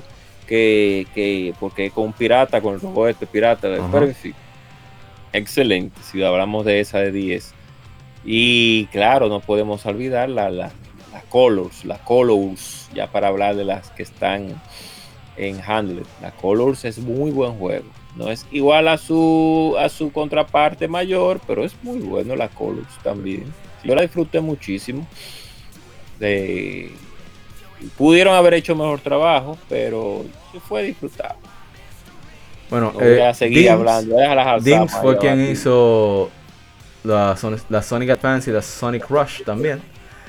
Pero Ujú. también Sonic Team hizo unas, unas compilaciones. Sonic Mega Collection y Sonic Gems Collection fue uno de los que mencioné. No, no lo mencioné, Sí. pero que di, eh, hice alegoría. También Ay, salieron no unos la, no cuantos. ¿eh? la colección de, de 10. Ay, no mencione esa colección. La, la, la- casi la última que tira, que nada más tiene Sony 1, Sony 2, Sony 3. A esa no, ya, ese por si Bueno. es malo. El punto es después salió. Salieron unos spin-off incluso para Dreamcast, un Sonic Shuffle, para el. el, el Sí, Sega Genesis Party, salió Sonic Spinball, que lo hizo el Sonic Team, la división americana. Que no fue gran juego, pero ayudó a que aprendieran a, a hacer un juego por sí mismos. y le creó confianza, etc. Era muy diferente. Sí, Era salió- raro Sonic muy Mencionaron raro. Sonic Battle también, que ya lo mencionó la Gersama. Luego vino la, un poquito de la decadencia de Sonic, como le llaman, y fue que ellos hicieron eh, Shadow the Hedgehog en 2005, un spin-off basado en Ay, Shadow, un desastre de Ay, juego. Yo lo jugué, Bueno, el- teni- pero espérate, lo jugué bueno, solamente- pero La no la mejor solamente versión era de Xbox. La de tenía Xbox un la GameCube. Y en GameCube ustedes saben, el que tuvo GameCube, el que diga que no, pues eh, que revise los hechos. Había muy pocos juegos. Por lo tanto, conseguir lo que sea que apareciera, uno lo jugaba porque no había de otra. Así que yo lo terminé. No terminé contento, obviamente. Más nunca lo he querido repetir y aconsejo que se alejen. Por lo menos lo puedes terminar. Ah, no, bueno, terminé, digamos, una vez. No completo. Sí, pero por lo menos lo puedes terminarlo, yo lo terminar. tengo en Xbox. Sí, Lo sí. tengo en Xbox ahí, lo tengo que terminar. Me gustó la, la transición de, de bueno a malo, de bueno a malo. Eso, Sonic eso lo 2006 final. no se termina. Ah, ya te entendí. Tienes razón. Después sale, no sé si ustedes jugaron Shadow the Hedgehog. Después sale Sonic Riders. Y Sí, el famoso Sonic Sonic Riders, 2006. Yo no jugué Sonic Riders. Uf. Sonic 2006 yo no, nunca, ni siquiera lo he visto Sonic Riders corriendo, bueno. nunca lo he visto. Sonic Rider. No, Sí, no, No, nunca. ninguno de los Es dos. bueno. Son buenos. Bueno. Son muy Sonic entretenidos. 2006. Sonic 2006 tiene una muy buena trama. El problema es, el problema es que tú no haces nada con tener una excelente trama y que tú no puedas jugar el juego. Ay, Dios mío. La cantidad de bugs que tiene Sonic 2006 son Brutal. tantas, son y brutal. O sea, yo la jugué, eh, yo creo que duré como 5 minutos jugándola, eh, porque yo la compré y todo, y, y me llegó, porque la pedí por Amazon y vaina, y me llegó. Y yo puse mi juego muy porque, venga, vamos a jugar Sonic 2006 aquí ahora. Sonic the Hedgehog. Vamos a jugarla. Y literalmente yo duré como 5 o 7 minutos jugándola, porque en el primer mundo Sí. yo moría. Y no moría por, por errores de, de no, es que literalmente el muñeco se salía de la cámara y aparecía Sí. muerto. Wow. O la cámara se te cambiaba y al cambiarte se te cambiaba el, el movimiento del control y tú te morías. O sea, no, chiquilla, no. Como como que cae al agua, que se ve Sonic cayendo y como, ay, ay, ay. No, tú no lo veías porque la cámara ni siquiera te enseñaba eso. Ya, eso sí O sea, molestaba. Eh, los bugs que tiene el juego son demasiado grandes. Sin embargo, sin embargo, lo rescatable de. A mí me gustaría que hicieran un reboot bien hecho de, de Sonic 2006, porque lamentablemente el juego donde salió Silver eh, por primera vez es el juego que nadie del que nadie quiere saber. Y es una de las razones por las que nadie conoce el personaje. Sí. Pues no quieren saber. En los cómics uno lo conoce más porque tiene mucha participación. Como puede viajar en el tiempo y eso. Pero que el tema de los cómics lo metieron porque saben que na- nadie lo le hizo caso en, en- en Sonic 06. Claro. Entonces, la historia de 06 es, eh, y con esto voy a cerrar eh, el tema de Sonic 06. El jefe final de Sonic 06 es una entidad, oigan bien, es una entidad, no es Eggman, es una entidad que literalmente puede destruir no universos, atención Goku, no, no son universos que destruye, destruye dimensiones. Ay, mi madre. Ah, yo sí, yo sé cuál es. Ya, ya, ya, ya, ya. Entonces, literalmente Sonic se fajó con eso y le ganó. Sonic lo máximo. Ahora, yo le voy a decir una cosa, claro está. Eh, el que Sonic le gane a una entidad que destruye dimensiones no significa que Sonic pueda destruir dimensiones. Exacto. Que eso es algo que, haciendo un paréntesis, eh, los fanáticos del Gokuismo eh, no entienden hasta cierto punto, porque ellos decían, no, que Goku puede destruir planeta. Y todo, ¿Por qué? Porque él le ganó a Freezer, que Freezer destruyó el planeta. Por el hecho de que él haya ganado a Freezer no significa que él pueda destruir planeta. Porque Freezer lo que tiene es una técnica para destruir planeta. Sí. Que Sí, vamos a decirlo importar, de esa manera, sí. Vamos a decirlo así. sin importar el ki que él utilizó, él puede destruir un planeta porque tiene una técnica que lo que hace es destruir el núcleo del planeta y bla, bla, bla. No vamos a entrar en, en detalle. Pero técnicamente se puede decir que esa entidad tiene una técnica para destruir dimensiones. Y Sonic le ganó. Pero eso no significa que Sonic tenga el poder para destruir dimensiones. No, Sin embargo, es suficientemente fuerte para destruir una entidad de esa magnitud. Sí. Eso sí es cierto. Entonces por ahí ya uno va cogiendo la escala de poder que tiene Super Sonic, porque obviamente él hizo eso en Super Exacto. Sonic. Sin embargo, eh, y no sé si ya tú quieres que hablemos ya de lo que queda de, de- del resto de... Porque Sí. de verdad, si a hablar de... No, no, no, vamos con los de- juegos directamente. no, Algunos, no, mencionarlos rápidamente. Miren. Salió Sonic and the Secret Rings para Wii, que el equipo se dividió en una Ey, parte de Sonic the Hedgehog. ey, más o menos, más Sí. o menos. Eh, sí. Son más parte de, de los Book Story Sí. de, de Sonic, que solamente lamentablemente nada más tienen dos eh, Sí. juegos. Ok. Son buenas canciones, son buenas. Y la, y la, y la, y la Kinajla también. Ey. Mira, eh, la Black Secret Knights. Ring tiene un problema. La, la Secret Ring tiene un problema del control del Wii. La manera en Exacto. que ellos lo implementaron no es muy user friendly. Ya lo Y- sabes. Tiende a ser eh, cansona y la gente no le gusta mucho. Sí, no, es peor, ese no, es, muy- no es peor que Sonic 06. Este es Ya, jugable por al menos. Qué Pero es cansona. Sí. Ahora, ¿Qué canto? Sony and the Black Knight. Oh Dios. Sony and the Black Knight. No, Black Knight sí. Ey, sí. Una, yo creo que la segunda o tercera mejor canción de un juego de Sonic Sí, se llama Like the Wind. sí, nada, nada de buen. Brutal. Una de las mejores. Tiene que estar en el top 3 de, de canciones eh, de Sonic que son excelentes. El juego es muy bueno, pese a- al gimmick. eh, porque Sí. ustedes saben eh, que salieron en Wii, hay que usar el gimmick del Una control. desgracia. Pero pese al gimmick, es muy, muy buen juego. El gimmick le cae como anillo al dedo realmente para lo que ellos utilizaron. Y dando un paréntesis, ese Sonic con la armadura del final, mm, para no dar spoiler, no voy a decir qué armadura, pero esa armadura que viene siendo una transformación de Super Sonic, es uno de los Super Sonic más poderosos que, que tiene el, el, el lore del juego Ok. eh, de los juegos. Ah, Ah, sí, porque tanto Secret Ring como eh, The Black Knight son canon. Ok.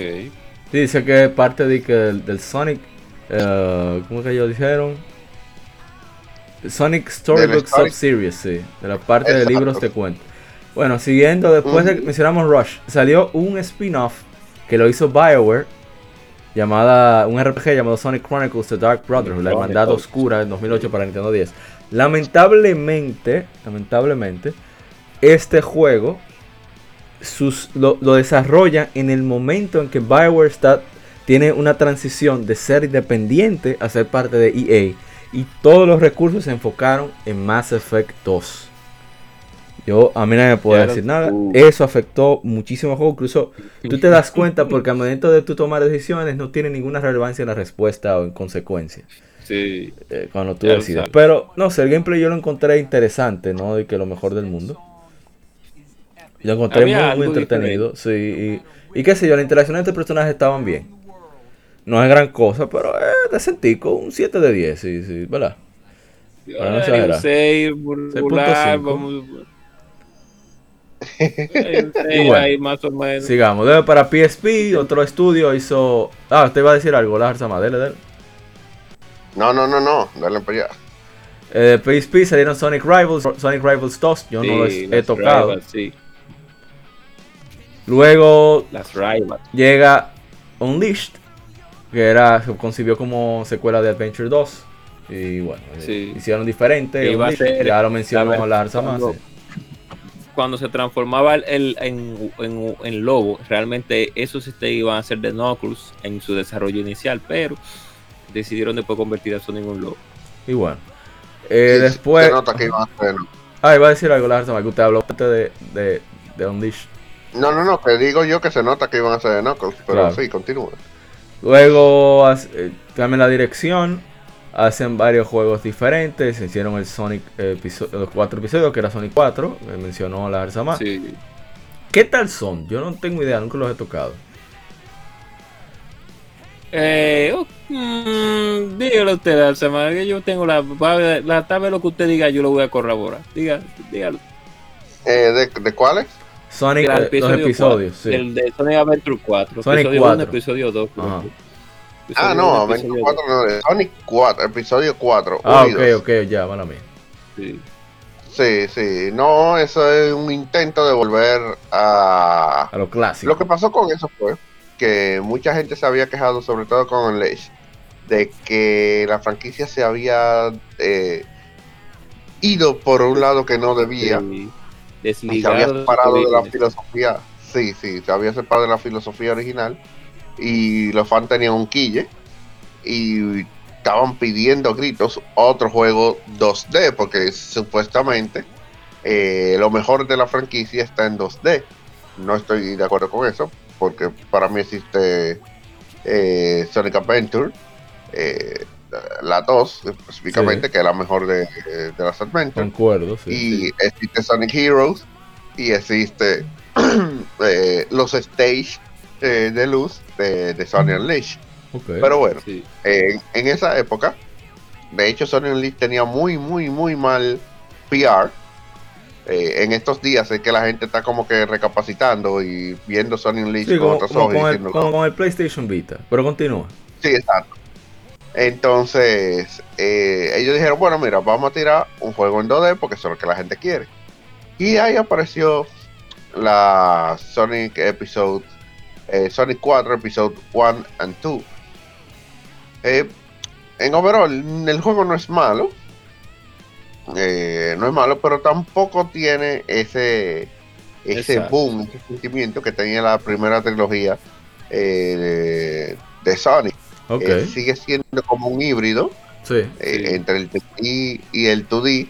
Y no sé si ese es el problema, pero no lo deja llegar. O sea, en términos conceptuales, no tiene la velocidad que tiene Sonic y todo. Ok. Bueno. Exacto. Eh, era un- fue un intento. Después con Sonic Rush fue que ellos ya se, se, se maduraron. ok. Con la Sonic Exacto. Rush, ese- con, es, así es que van a hacer la Sonic, con Sonic Rush. La Sonic deben de ser Ujú. así. Ya. Bueno, entonces continuó. Eh, Luego hicieron títulos para Wii U y 3DS. Ahí fue que hubo un poco como de. Se perdió el enfoque, en mi no opinión. recordaremos. No recordaremos. Sí, como la de- Colors. Exacto. Entonces vino. Bueno, Wii U y 3DS. No, no, pero Color es de Wii. Yo digo Wii U y 3DS. Ah, Ah, Wii U. sí, no, Ah, no. bueno, sí. Entonces eh, Sí. llega. Llega. La conocida Boom. Son- primero Sonic, Sí. Lost, Sonic Lost World, que ah, ah. se, se basa en. Mario Galaxy y Extreme. Yo probé el demo Sí. y lo quité a, los- a menos de 5 minutos. Yo lo vi No, en YouTube gracias a ti.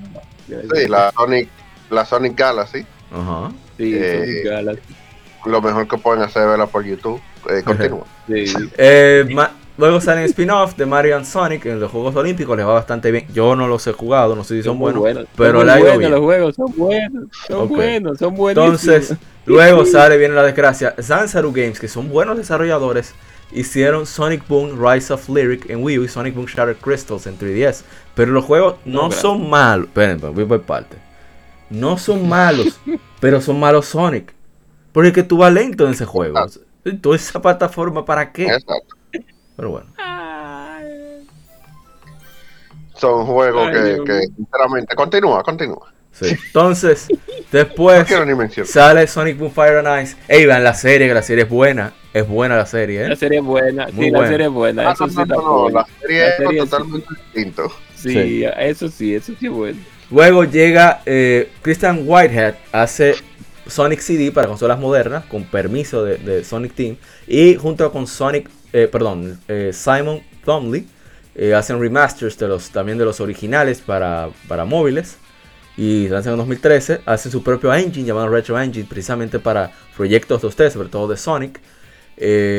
Hacen después para móviles Sonic Dash, que no le va tan bien, Bueno, pero bueno. bueno, o sea, no le va tan bien, Bueno. digo que no, no cumple con las expectativas de Sega, pero Ah, lo descargaron No, muchísimo. porque sí. es un run, ¿cómo que se llama? Un run, un temple run. Sí. Temple run de Sonic. Temple run. Salen más juegos de móviles, Sega no, le, no cumple las expectativas que tenía y vuelven a, a- a tomar el enfoque, por lo menos con otros títulos. Y luego con Whitehead sale Sonic Mania y Sonic Forces. Sonic Mania es excelente, yo puedo dar testigo de eso. Vamos a ver si hacemos un stream después de, de Sonic. Mania. Y sale el Force de Sonic. No voy a decir el nombre Ah, propio sí, porque no lo merece. ya. El Force de Sonic Crea tu propio Sonic Sí. para los, los locos que fan que le encanta. Para los furros, Sí, sí. los furros. Y Los que bueno. le encantan los furros. Pero Sonic. Mania es excelente juego.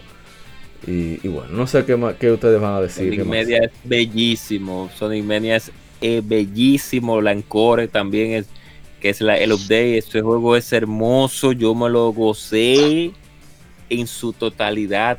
Bru- Totalmente. Yo lo pasé en cámara lenta porque yo tenía que ver todo el desarrollo del juego, cómo se vean los sprites, cómo se veían las animaciones, cómo se veía. La música de ese juego es excelente. Ese suerte siempre está en mi corazón de Sonic Mania wow, que yo lo recomendé muchísimo en todos los lados que pude hablar de él. Yo me quedé encantado. Digamos, digo Sonic Mania, de hecho, de Sonic Mania tengo yo la edición coleccionista que venía con la estatua de...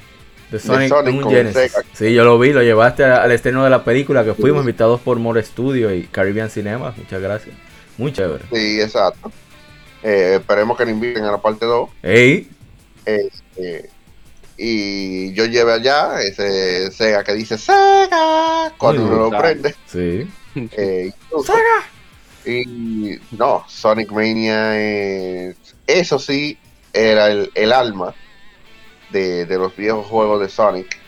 Eso sí pudo hacer un mimic de, de Sonic 2, pero con tecnologías modernas, eh, ya con, eh, con un visual eh, más adaptado a estos tiempos. Y realmente muy bueno, muy bueno, a nivel tanto técnico como de jugabilidad. Eh, el juego es eh, increíble. Y obviamente tiene la, su continuación en Sonic Forces, eh, que fue el juego que estuvo desarrollando la parte de Sega directamente, porque como dijimos ahorita, eh, Mania fue prácticamente desarrollado por un fan. Vamos, por un fan, por un grupo de fans. Vamos a ver, hay, mucho, hay muchos Sí, exacto, por un, Dirigido- por un Pero di- dirigido por un fan que es Christian Whitehead. Entonces, van a hacer ritmo y de, de de a tiempos ancestrales, Ujú. ¿sabe?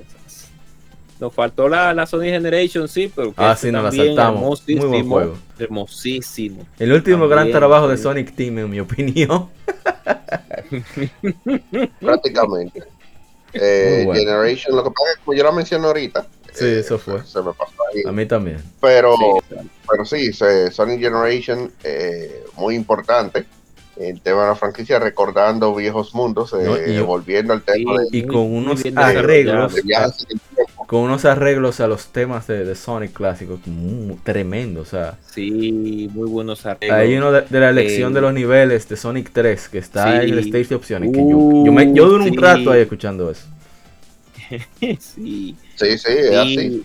La, la, la, la, la, el- la- partitura de cuando tú haces los eventos especiales con Knuckles y con Tail, eh, que es la música de, de, de Sonic, de, de cuando tú estás en el, los Time Attack de Sonic 3, hay una música en específico de, de- del primer del primer stage de Time Attack de Sonic 3 que está en, en Sonic Ujú. Generation. Wow, el arreglo es hermosísimo. Yo yo a ese juego también yo lo disfruté bastante, eh, Sonic Generation. Yo lo disfruté, yo dije, no, pero esta, esta es la línea. Aquí es que esto es lo que debe de seguir así, síganlo así, no lo vayan.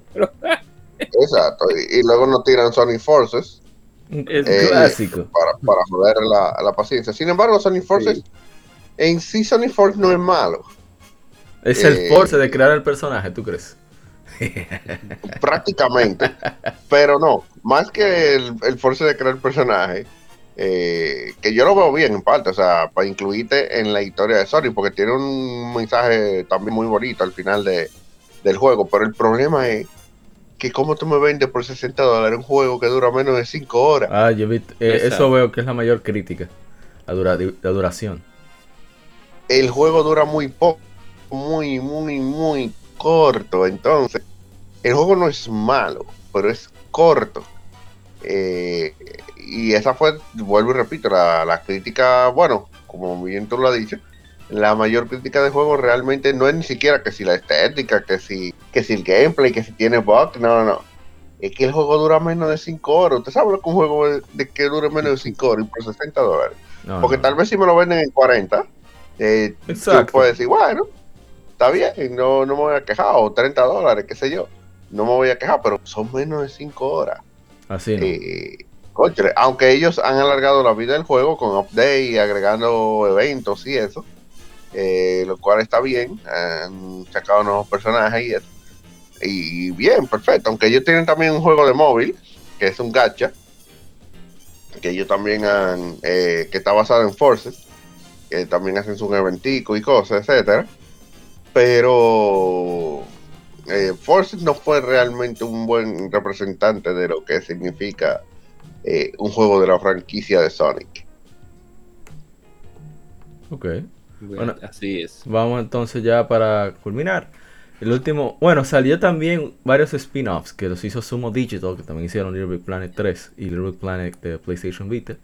Ellos hicieron el Sonic and All Star Racing, que fue muy regular. Ellos, como buenos desarrolladores, ellos tomaron las críticas en cuenta, todas las críticas, hicieron para mí uno de los mejores juegos de carrera. Mucha gente se va a molestar, no me importa. Sonic and All Star Racing Oh. Transform es lo máximo. Ese juego es increíble. O sea, el diseño de las pistas muy incómodas de aprender, que eso lo veo como algo bien, porque quiere decir que hay que practicar, porque prácticamente tienes tres pistas en, un- en una, diferentes. Y eso está muy chévere, en mi opinión. Y el- el uso de los vehículos, el manejo es diferente. Eh, se inspira mucho en, en Diddy Kong Racing, donde cambia totalmente el gameplay dependiendo del vehículo que tengas, como había Sí, mencionado.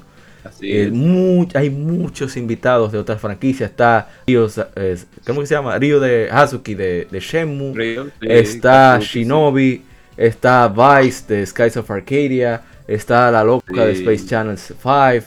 En fin, está Sí. el- también el patinador de- Hay de todo. Está incluso, eh, creo que se llama Janica Patrick, algo así, una, una piloto de, de NASCAR. También está de invitado. O sea, hay de todo, hay una locura total. Y juegos muy sólidos.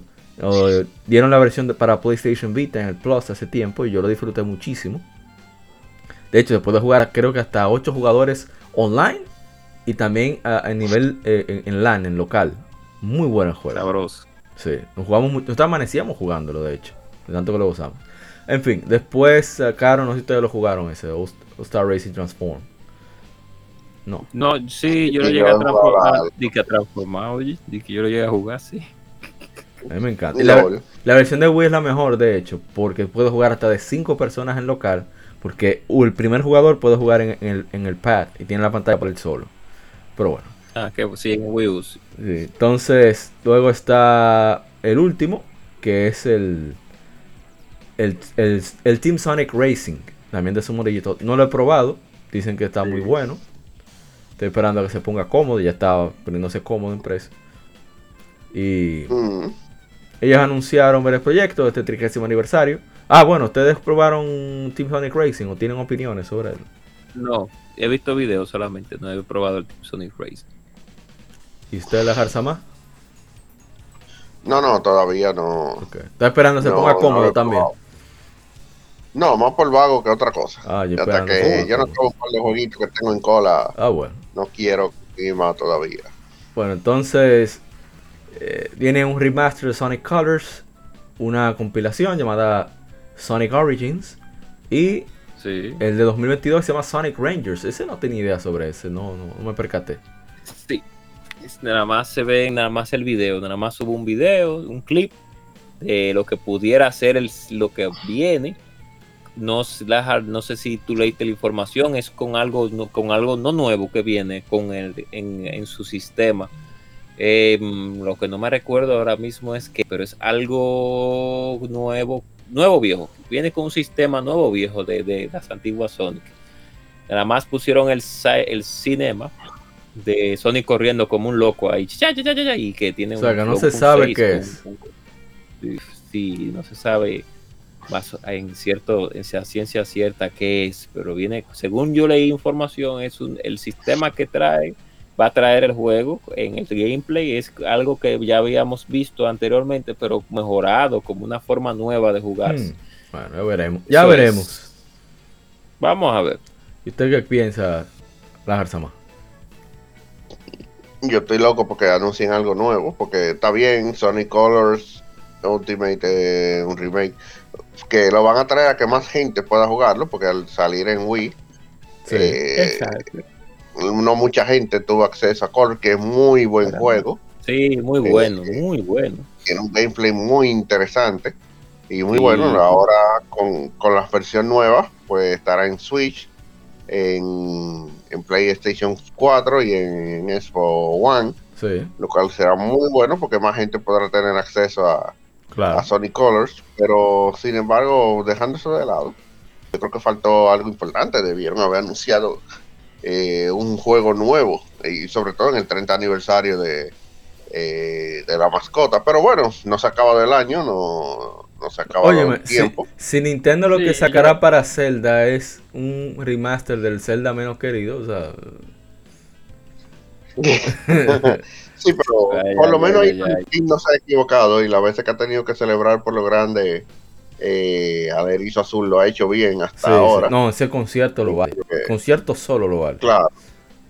Eh, yo espero que eh, con ese anuncio, pues sea que viene otro jueguito eh, nuevo de Sonic, eh, de la línea principal, obviamente. ¿verdad? Sí, eh, One X, XS ya. Miren, eh, No para atrás. para- pa- para cerrar, antes de, de la despedida, eh, mencionar una curiosidad. El productor Yu Suzuki, el famoso creador de Shenmue y muchísimas otras franquicias, Virtua Fighter y demás, él fue productor de Sonic the Fighters del 96.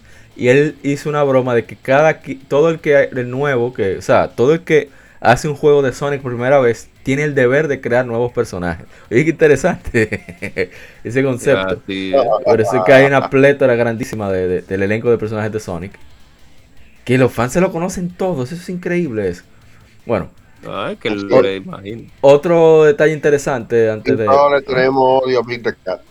Ah, sí, Sí, todos, todos. sí, eso es todo- verdad. Todos, todos estamos en la misma, eh, eh, al unísono. Que- Eh, ya ult- la última curiosidad es que durante la era del Genesis, ¿verdad? Como todos sabemos, crearon al Dr. Eggman para el primer Sonic the Hedgehog. Pues resulta que Eggman era referido como el Dr. Ivor Robotnik en territorios occidentales. Ding Sitten de Sega of America fue quien eh, hizo el cambio sin consultar a los desarrolladores japoneses que no quisieron que se cambiara nada eh, en los nombres y nada de los personajes. Y bueno, eh, ellos siempre tuvieron comodidad con eso. Y desde Sonic Adventure el personaje se ha, ha sido referido como Eggman en todos los territorios. Pero también se le acepta el nombre de, de Cariño, Ivor de Robotnik. cariño. Sí. Sí, de cariño le decimos Robonic porque ya tenemos años conociéndolo como Robonic. Ya, ya O- eso de. también Eggman, aquí debería llamarse como Manolo. Cabeza de. Vamos a dejarlo ahí. Sí, Entonces, cabeza. vamos a, a pasar a la despedida. Mr. Claro. Lahar Sama, eh, no sé, que quiere resumir algo que quiera decir de Sonic y, y no se olvide también de, de hacer su spam de las redes y demás. Así Ah, es. no, claro, claro. Eh, no, lo que puedo decir es que, que si a usted le gusta mínimamente eh, el mundo de Sonic, eh, puede entrar. Realmente puede jugar cualquier juego. En, en principio no va a importar si no jugó el anterior. O sea, usted puede jugar Sonic 2 sin haber jugado Sonic 1 y puede jugar en teoría Sonic 3 y aún sin haber jugado Sonic 2. Aunque tal vez esos dos sean lo más... eh, como que lo más cercano que tiene que tener Pero, pero eh, juego, antes de jugar. o sea, para corroborar ahí, es que son juegos súper bien pulidos. O sea, en el sentido del gameplay, están Ujú. muy bien diseñados en los niveles y visualmente también. Continúa, continúa, interrumpí. Entonces, realmente eh, podría empezar por ahí, o incluso si quiere empezar con Sonic Adventure 1, eh, puede hacerlo de, de todas maneras, o si quiere, qué sé yo, que hay gente que se entrene en el tema de Sonic, pues le puede dar para allá también. Eh, Sonic tiene de todo y para todos. Eh, estamos hablando que tiene carrera, tiene más carrera, pero en vehículos. Exacto.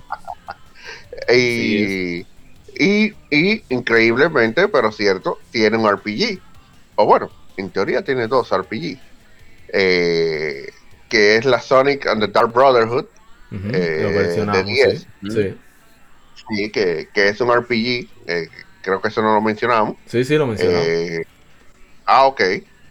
Sí, que es un RPG. Y la Sonic Battle de, de Game Boy Advance, que es eh, un RPG, pero con un sistema de batalla parecido a un fighting. Eh, por lo que sí, eh, lo bueno, parte bueno de la franquicia es que ellos tratan de reinventarse y tratan de, de no ser monótonos y de siempre tratar algo nuevo y, y, de innovar dentro de lo que la propia franquicia les deja y, y le permite. Sí hacer, porque realmente un RPG de Sonic así es como medio raro, ¿verdad? Como que, coño, pero vea que este tigre no se supone que tiene que andar siempre rápido. Ah, si Mario eh, puede, Sonic puede. Sonic tiene canal de YouTube y Mario no, lo dejo ahí. Oh. Ey, ey, ey, diablo. Drop the oh. mic. eh, pero no, sí, eh, vuelvo y repito, si usted quiere entrar en el mundo del Sonic o entrenar a alguien en el mundo de Sonic, puede hacerlo sin, ningún problema y tiene una pletora grandísima de, opciones que, puede utilizar para dichos fines. Eh, para todo lo demás existe una tarjeta que no nos paga por hacerle promoción todavía. Y nada, como dijeron por ahí, pueden seguirnos en nuestras redes sociales de Retro Entertainment, tanto en Twitter como en Facebook, en YouTube y por ahí encontrarán también podcast hablando específicamente sobre juegos retro y la cultura retro, eh, léase de los 90 para abajo, eh, por lo que los estaremos esperando por ahí. Yes. Eh, Agente Cobra. No Bien, eh, sí, exacto. Recordando que, que me tuve una, no una equivocación, fue, me, retro, me autorretroalimento. El Sega Saturn tiene, tiene eh, son dos, son tres Sonic. Sonic Jam, Sonic R, que es el primer juego de carrera. Sí, me olvidó, sí. Sí. No es el primero primero porque no el primero primero porque ya Sonic Drive Sonic Drive estaba sí en, eh, la Sonic Drive de Game Gear ajá. de Game Gear exacto no el primero pero el primero a pie vamos a decir yo, yo jugué Sonic R en PC ahí a, tecladazo, a tecladazo. Y lo gané. Si mal no recuerdo, en Sonic él iba a pie, pero la gente andaba en vehículo, si mal no recuerdo. No, habían varios. Pero Bonnie andaba en vehículo. Amy, Amy iba en vehículo también, Amy. Iba en vehículo, sí, pero Tiles, Knuckles y Sony iban a pie. Y los otros, bueno, en fin. Recordándole también que hay un juego que se llama Fire Mega Mix, que ahí aparecen dos personajes. Ah, que está. Ah, cuarto juego de Sega Saturno, la Sonic Fighters, que está también para Sega Saturno, se me olvidó mencionar. Tú ves, como uno va recordando las cosas, Sonic está. Son cuatro. Sonic Fighters, el primer juego de pelea de Sonic salió en Sega Saturno y después tiraron la versión de Game Boy Advance que es muy diferente, bla, bla, bla, bla, bla, bla. Que no sé, me se lo olvida. Pero un juego de Sonic como tal en Sega Saturno no está. Pues, Sonic Stream se canceló. Pero en fin, eh, eso para que ustedes vean la, lo, con los diferentes, con los diferentes eh, conceptos que Sega trabajó a lo largo de su historia con la, esa mascota para refrescar la franquicia y a algunas le salió bien, otra le salió más o menos, otra le salió mal, otra, otra pudo haber sido mejor. Pero lo importante es que se atrevió, se atrevió a, innovar. Y, y, es bueno porque hay muchas franquicias que no se arriesgan eh, a veces a innovar y eso a veces no es que llega a, cansar a veces una secuela por otra, si no hay una innovación de secuela en secuela, tú llegas a, aburrir, como le ha pasado una con otra franquicia, pero no vamos a mencionar eso en, esta, en este podcast. Ya para terminar el comentario de Sonic, les invito a que prueben mm, los juegos actuales si no quieren irse un chima para atrás, aunque como dijo la Sam, usted puede jugar cualquiera cualquier eh, juego de Sonic y lo va a encontrar maravilloso, a excepción de unos que otros, como la 2006, como las Galaxy, pero vamos a, vamos a quitar eso de medio, vamos a dejar los otros. Y nada, es un personaje que ha calado la una trayectoria a través del tiempo, ha sobrevivido al duro golpe del tiempo que muchos han caído. Rayman, bueno, no Rayman, Rayman se ha mantenido, pero el pobre Mega Man ha caído. Ey, no, Mega Man un juego reciente. Ah, bueno, pero como digo, eh, eh, no, no, lo que digo es en, la popularidad ah, que algunos, algunos habían caído, otras están resurgiendo. Mira el Crash, que ya está resurgiendo también, pero tenía mucho tiempo que no, estaba en la palestra. Eh, pero Sonic se ha mantenido ahí firme no es, no ha, ha tenido sus altas y sus bajas, pero siempre se ha mantenido ahí. No ha sido de que no, que tenemos cinco años sin juego de Sonic. No, nada que ver. Ni seis años, no, nada que ver. Sonic cada año, cada dos años siempre lanza algo. Algo, algo ahí. Bastante Sonic, ahí. Sonic es como Chayanne, siempre está ahí. Tú Sí. no lo ves, tú no, quizás tú no lo sigues, pero tú pones la radio, ahí Está está.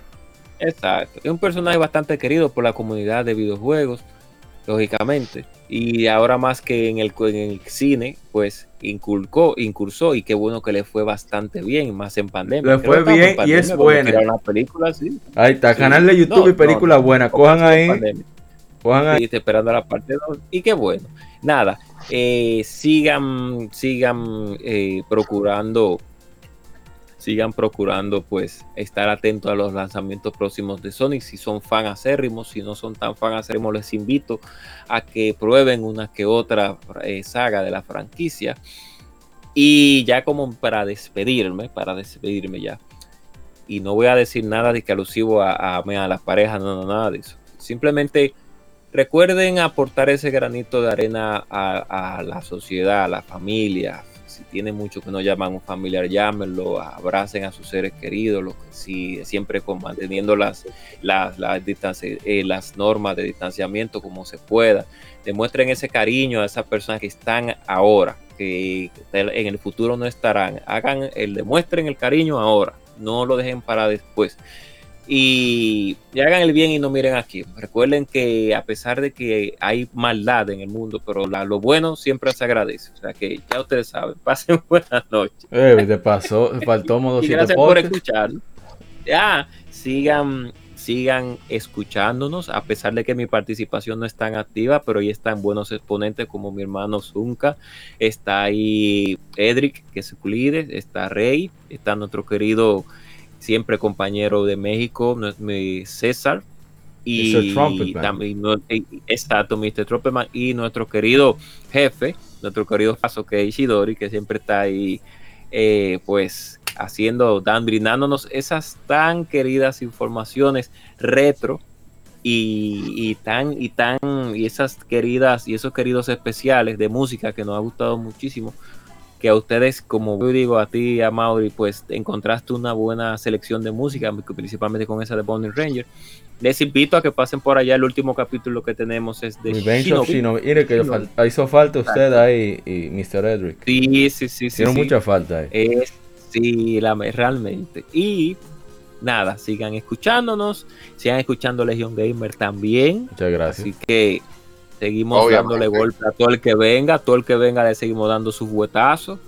Y nada, pasen bueno. muy buena noche y nada. Bueno, para, para, resumir, eh, de nuevo, gracias a Lajar Samaya y a la gente Cobra por pasarse por acá. Eh, Sonic es una franquicia, como bien dijeron, con, que ha tenido sus altibajos, pero que dije de Chayanne, no que yo sea fan de Chayanne, pero que Chayanne la gente siempre lo, tiene como presente, como artista latinoamericano. Siempre está en los, top, aunque tú di que no lo escuchas. Y Sonic es así, Sonic es, está dentro del de, top 20 de franquicias de videojuegos que generan más ingresos. Su transmedia es espectacular, me atrevería a decir que Pokémon es de los pocos que lo supera. O sea, los cómics le va bien, eh, las series animadas le va bien. No solamente que le va bien, sino que las hace con, con cierto nivel de calidad que muchos se pierden cuando hacen esa conversión.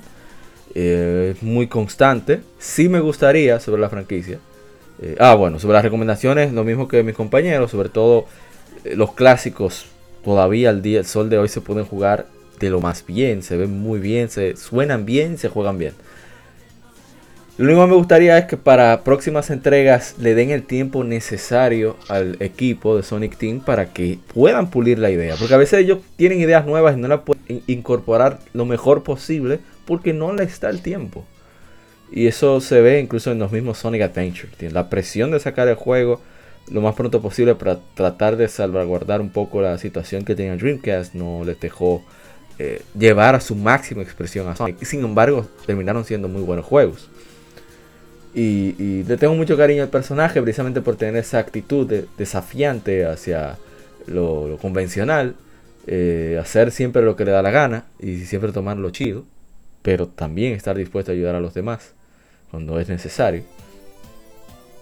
Y y bueno, espero que siga por, por mucho tiempo más y, y ver qué nos traen con, los próximos juegos por delante. Nuevo gracias a la Jarzama por, por estar aquí presente, igual a la gente Cobra. Y también gracias a ti que nos escuchas aquí en Legion Gamer Podcast. Somos Legion, somos gamers. Legion Gamer Podcast, el gaming nos une. Este es el especial de Sonic the Hedgehog por su trigésimo aniversario en el episodio número 114. Soy Apa, de nuevo, mil gracias. Recuerden cuidarse mucho y que siga el vicio. Bye bye. Sí, ya.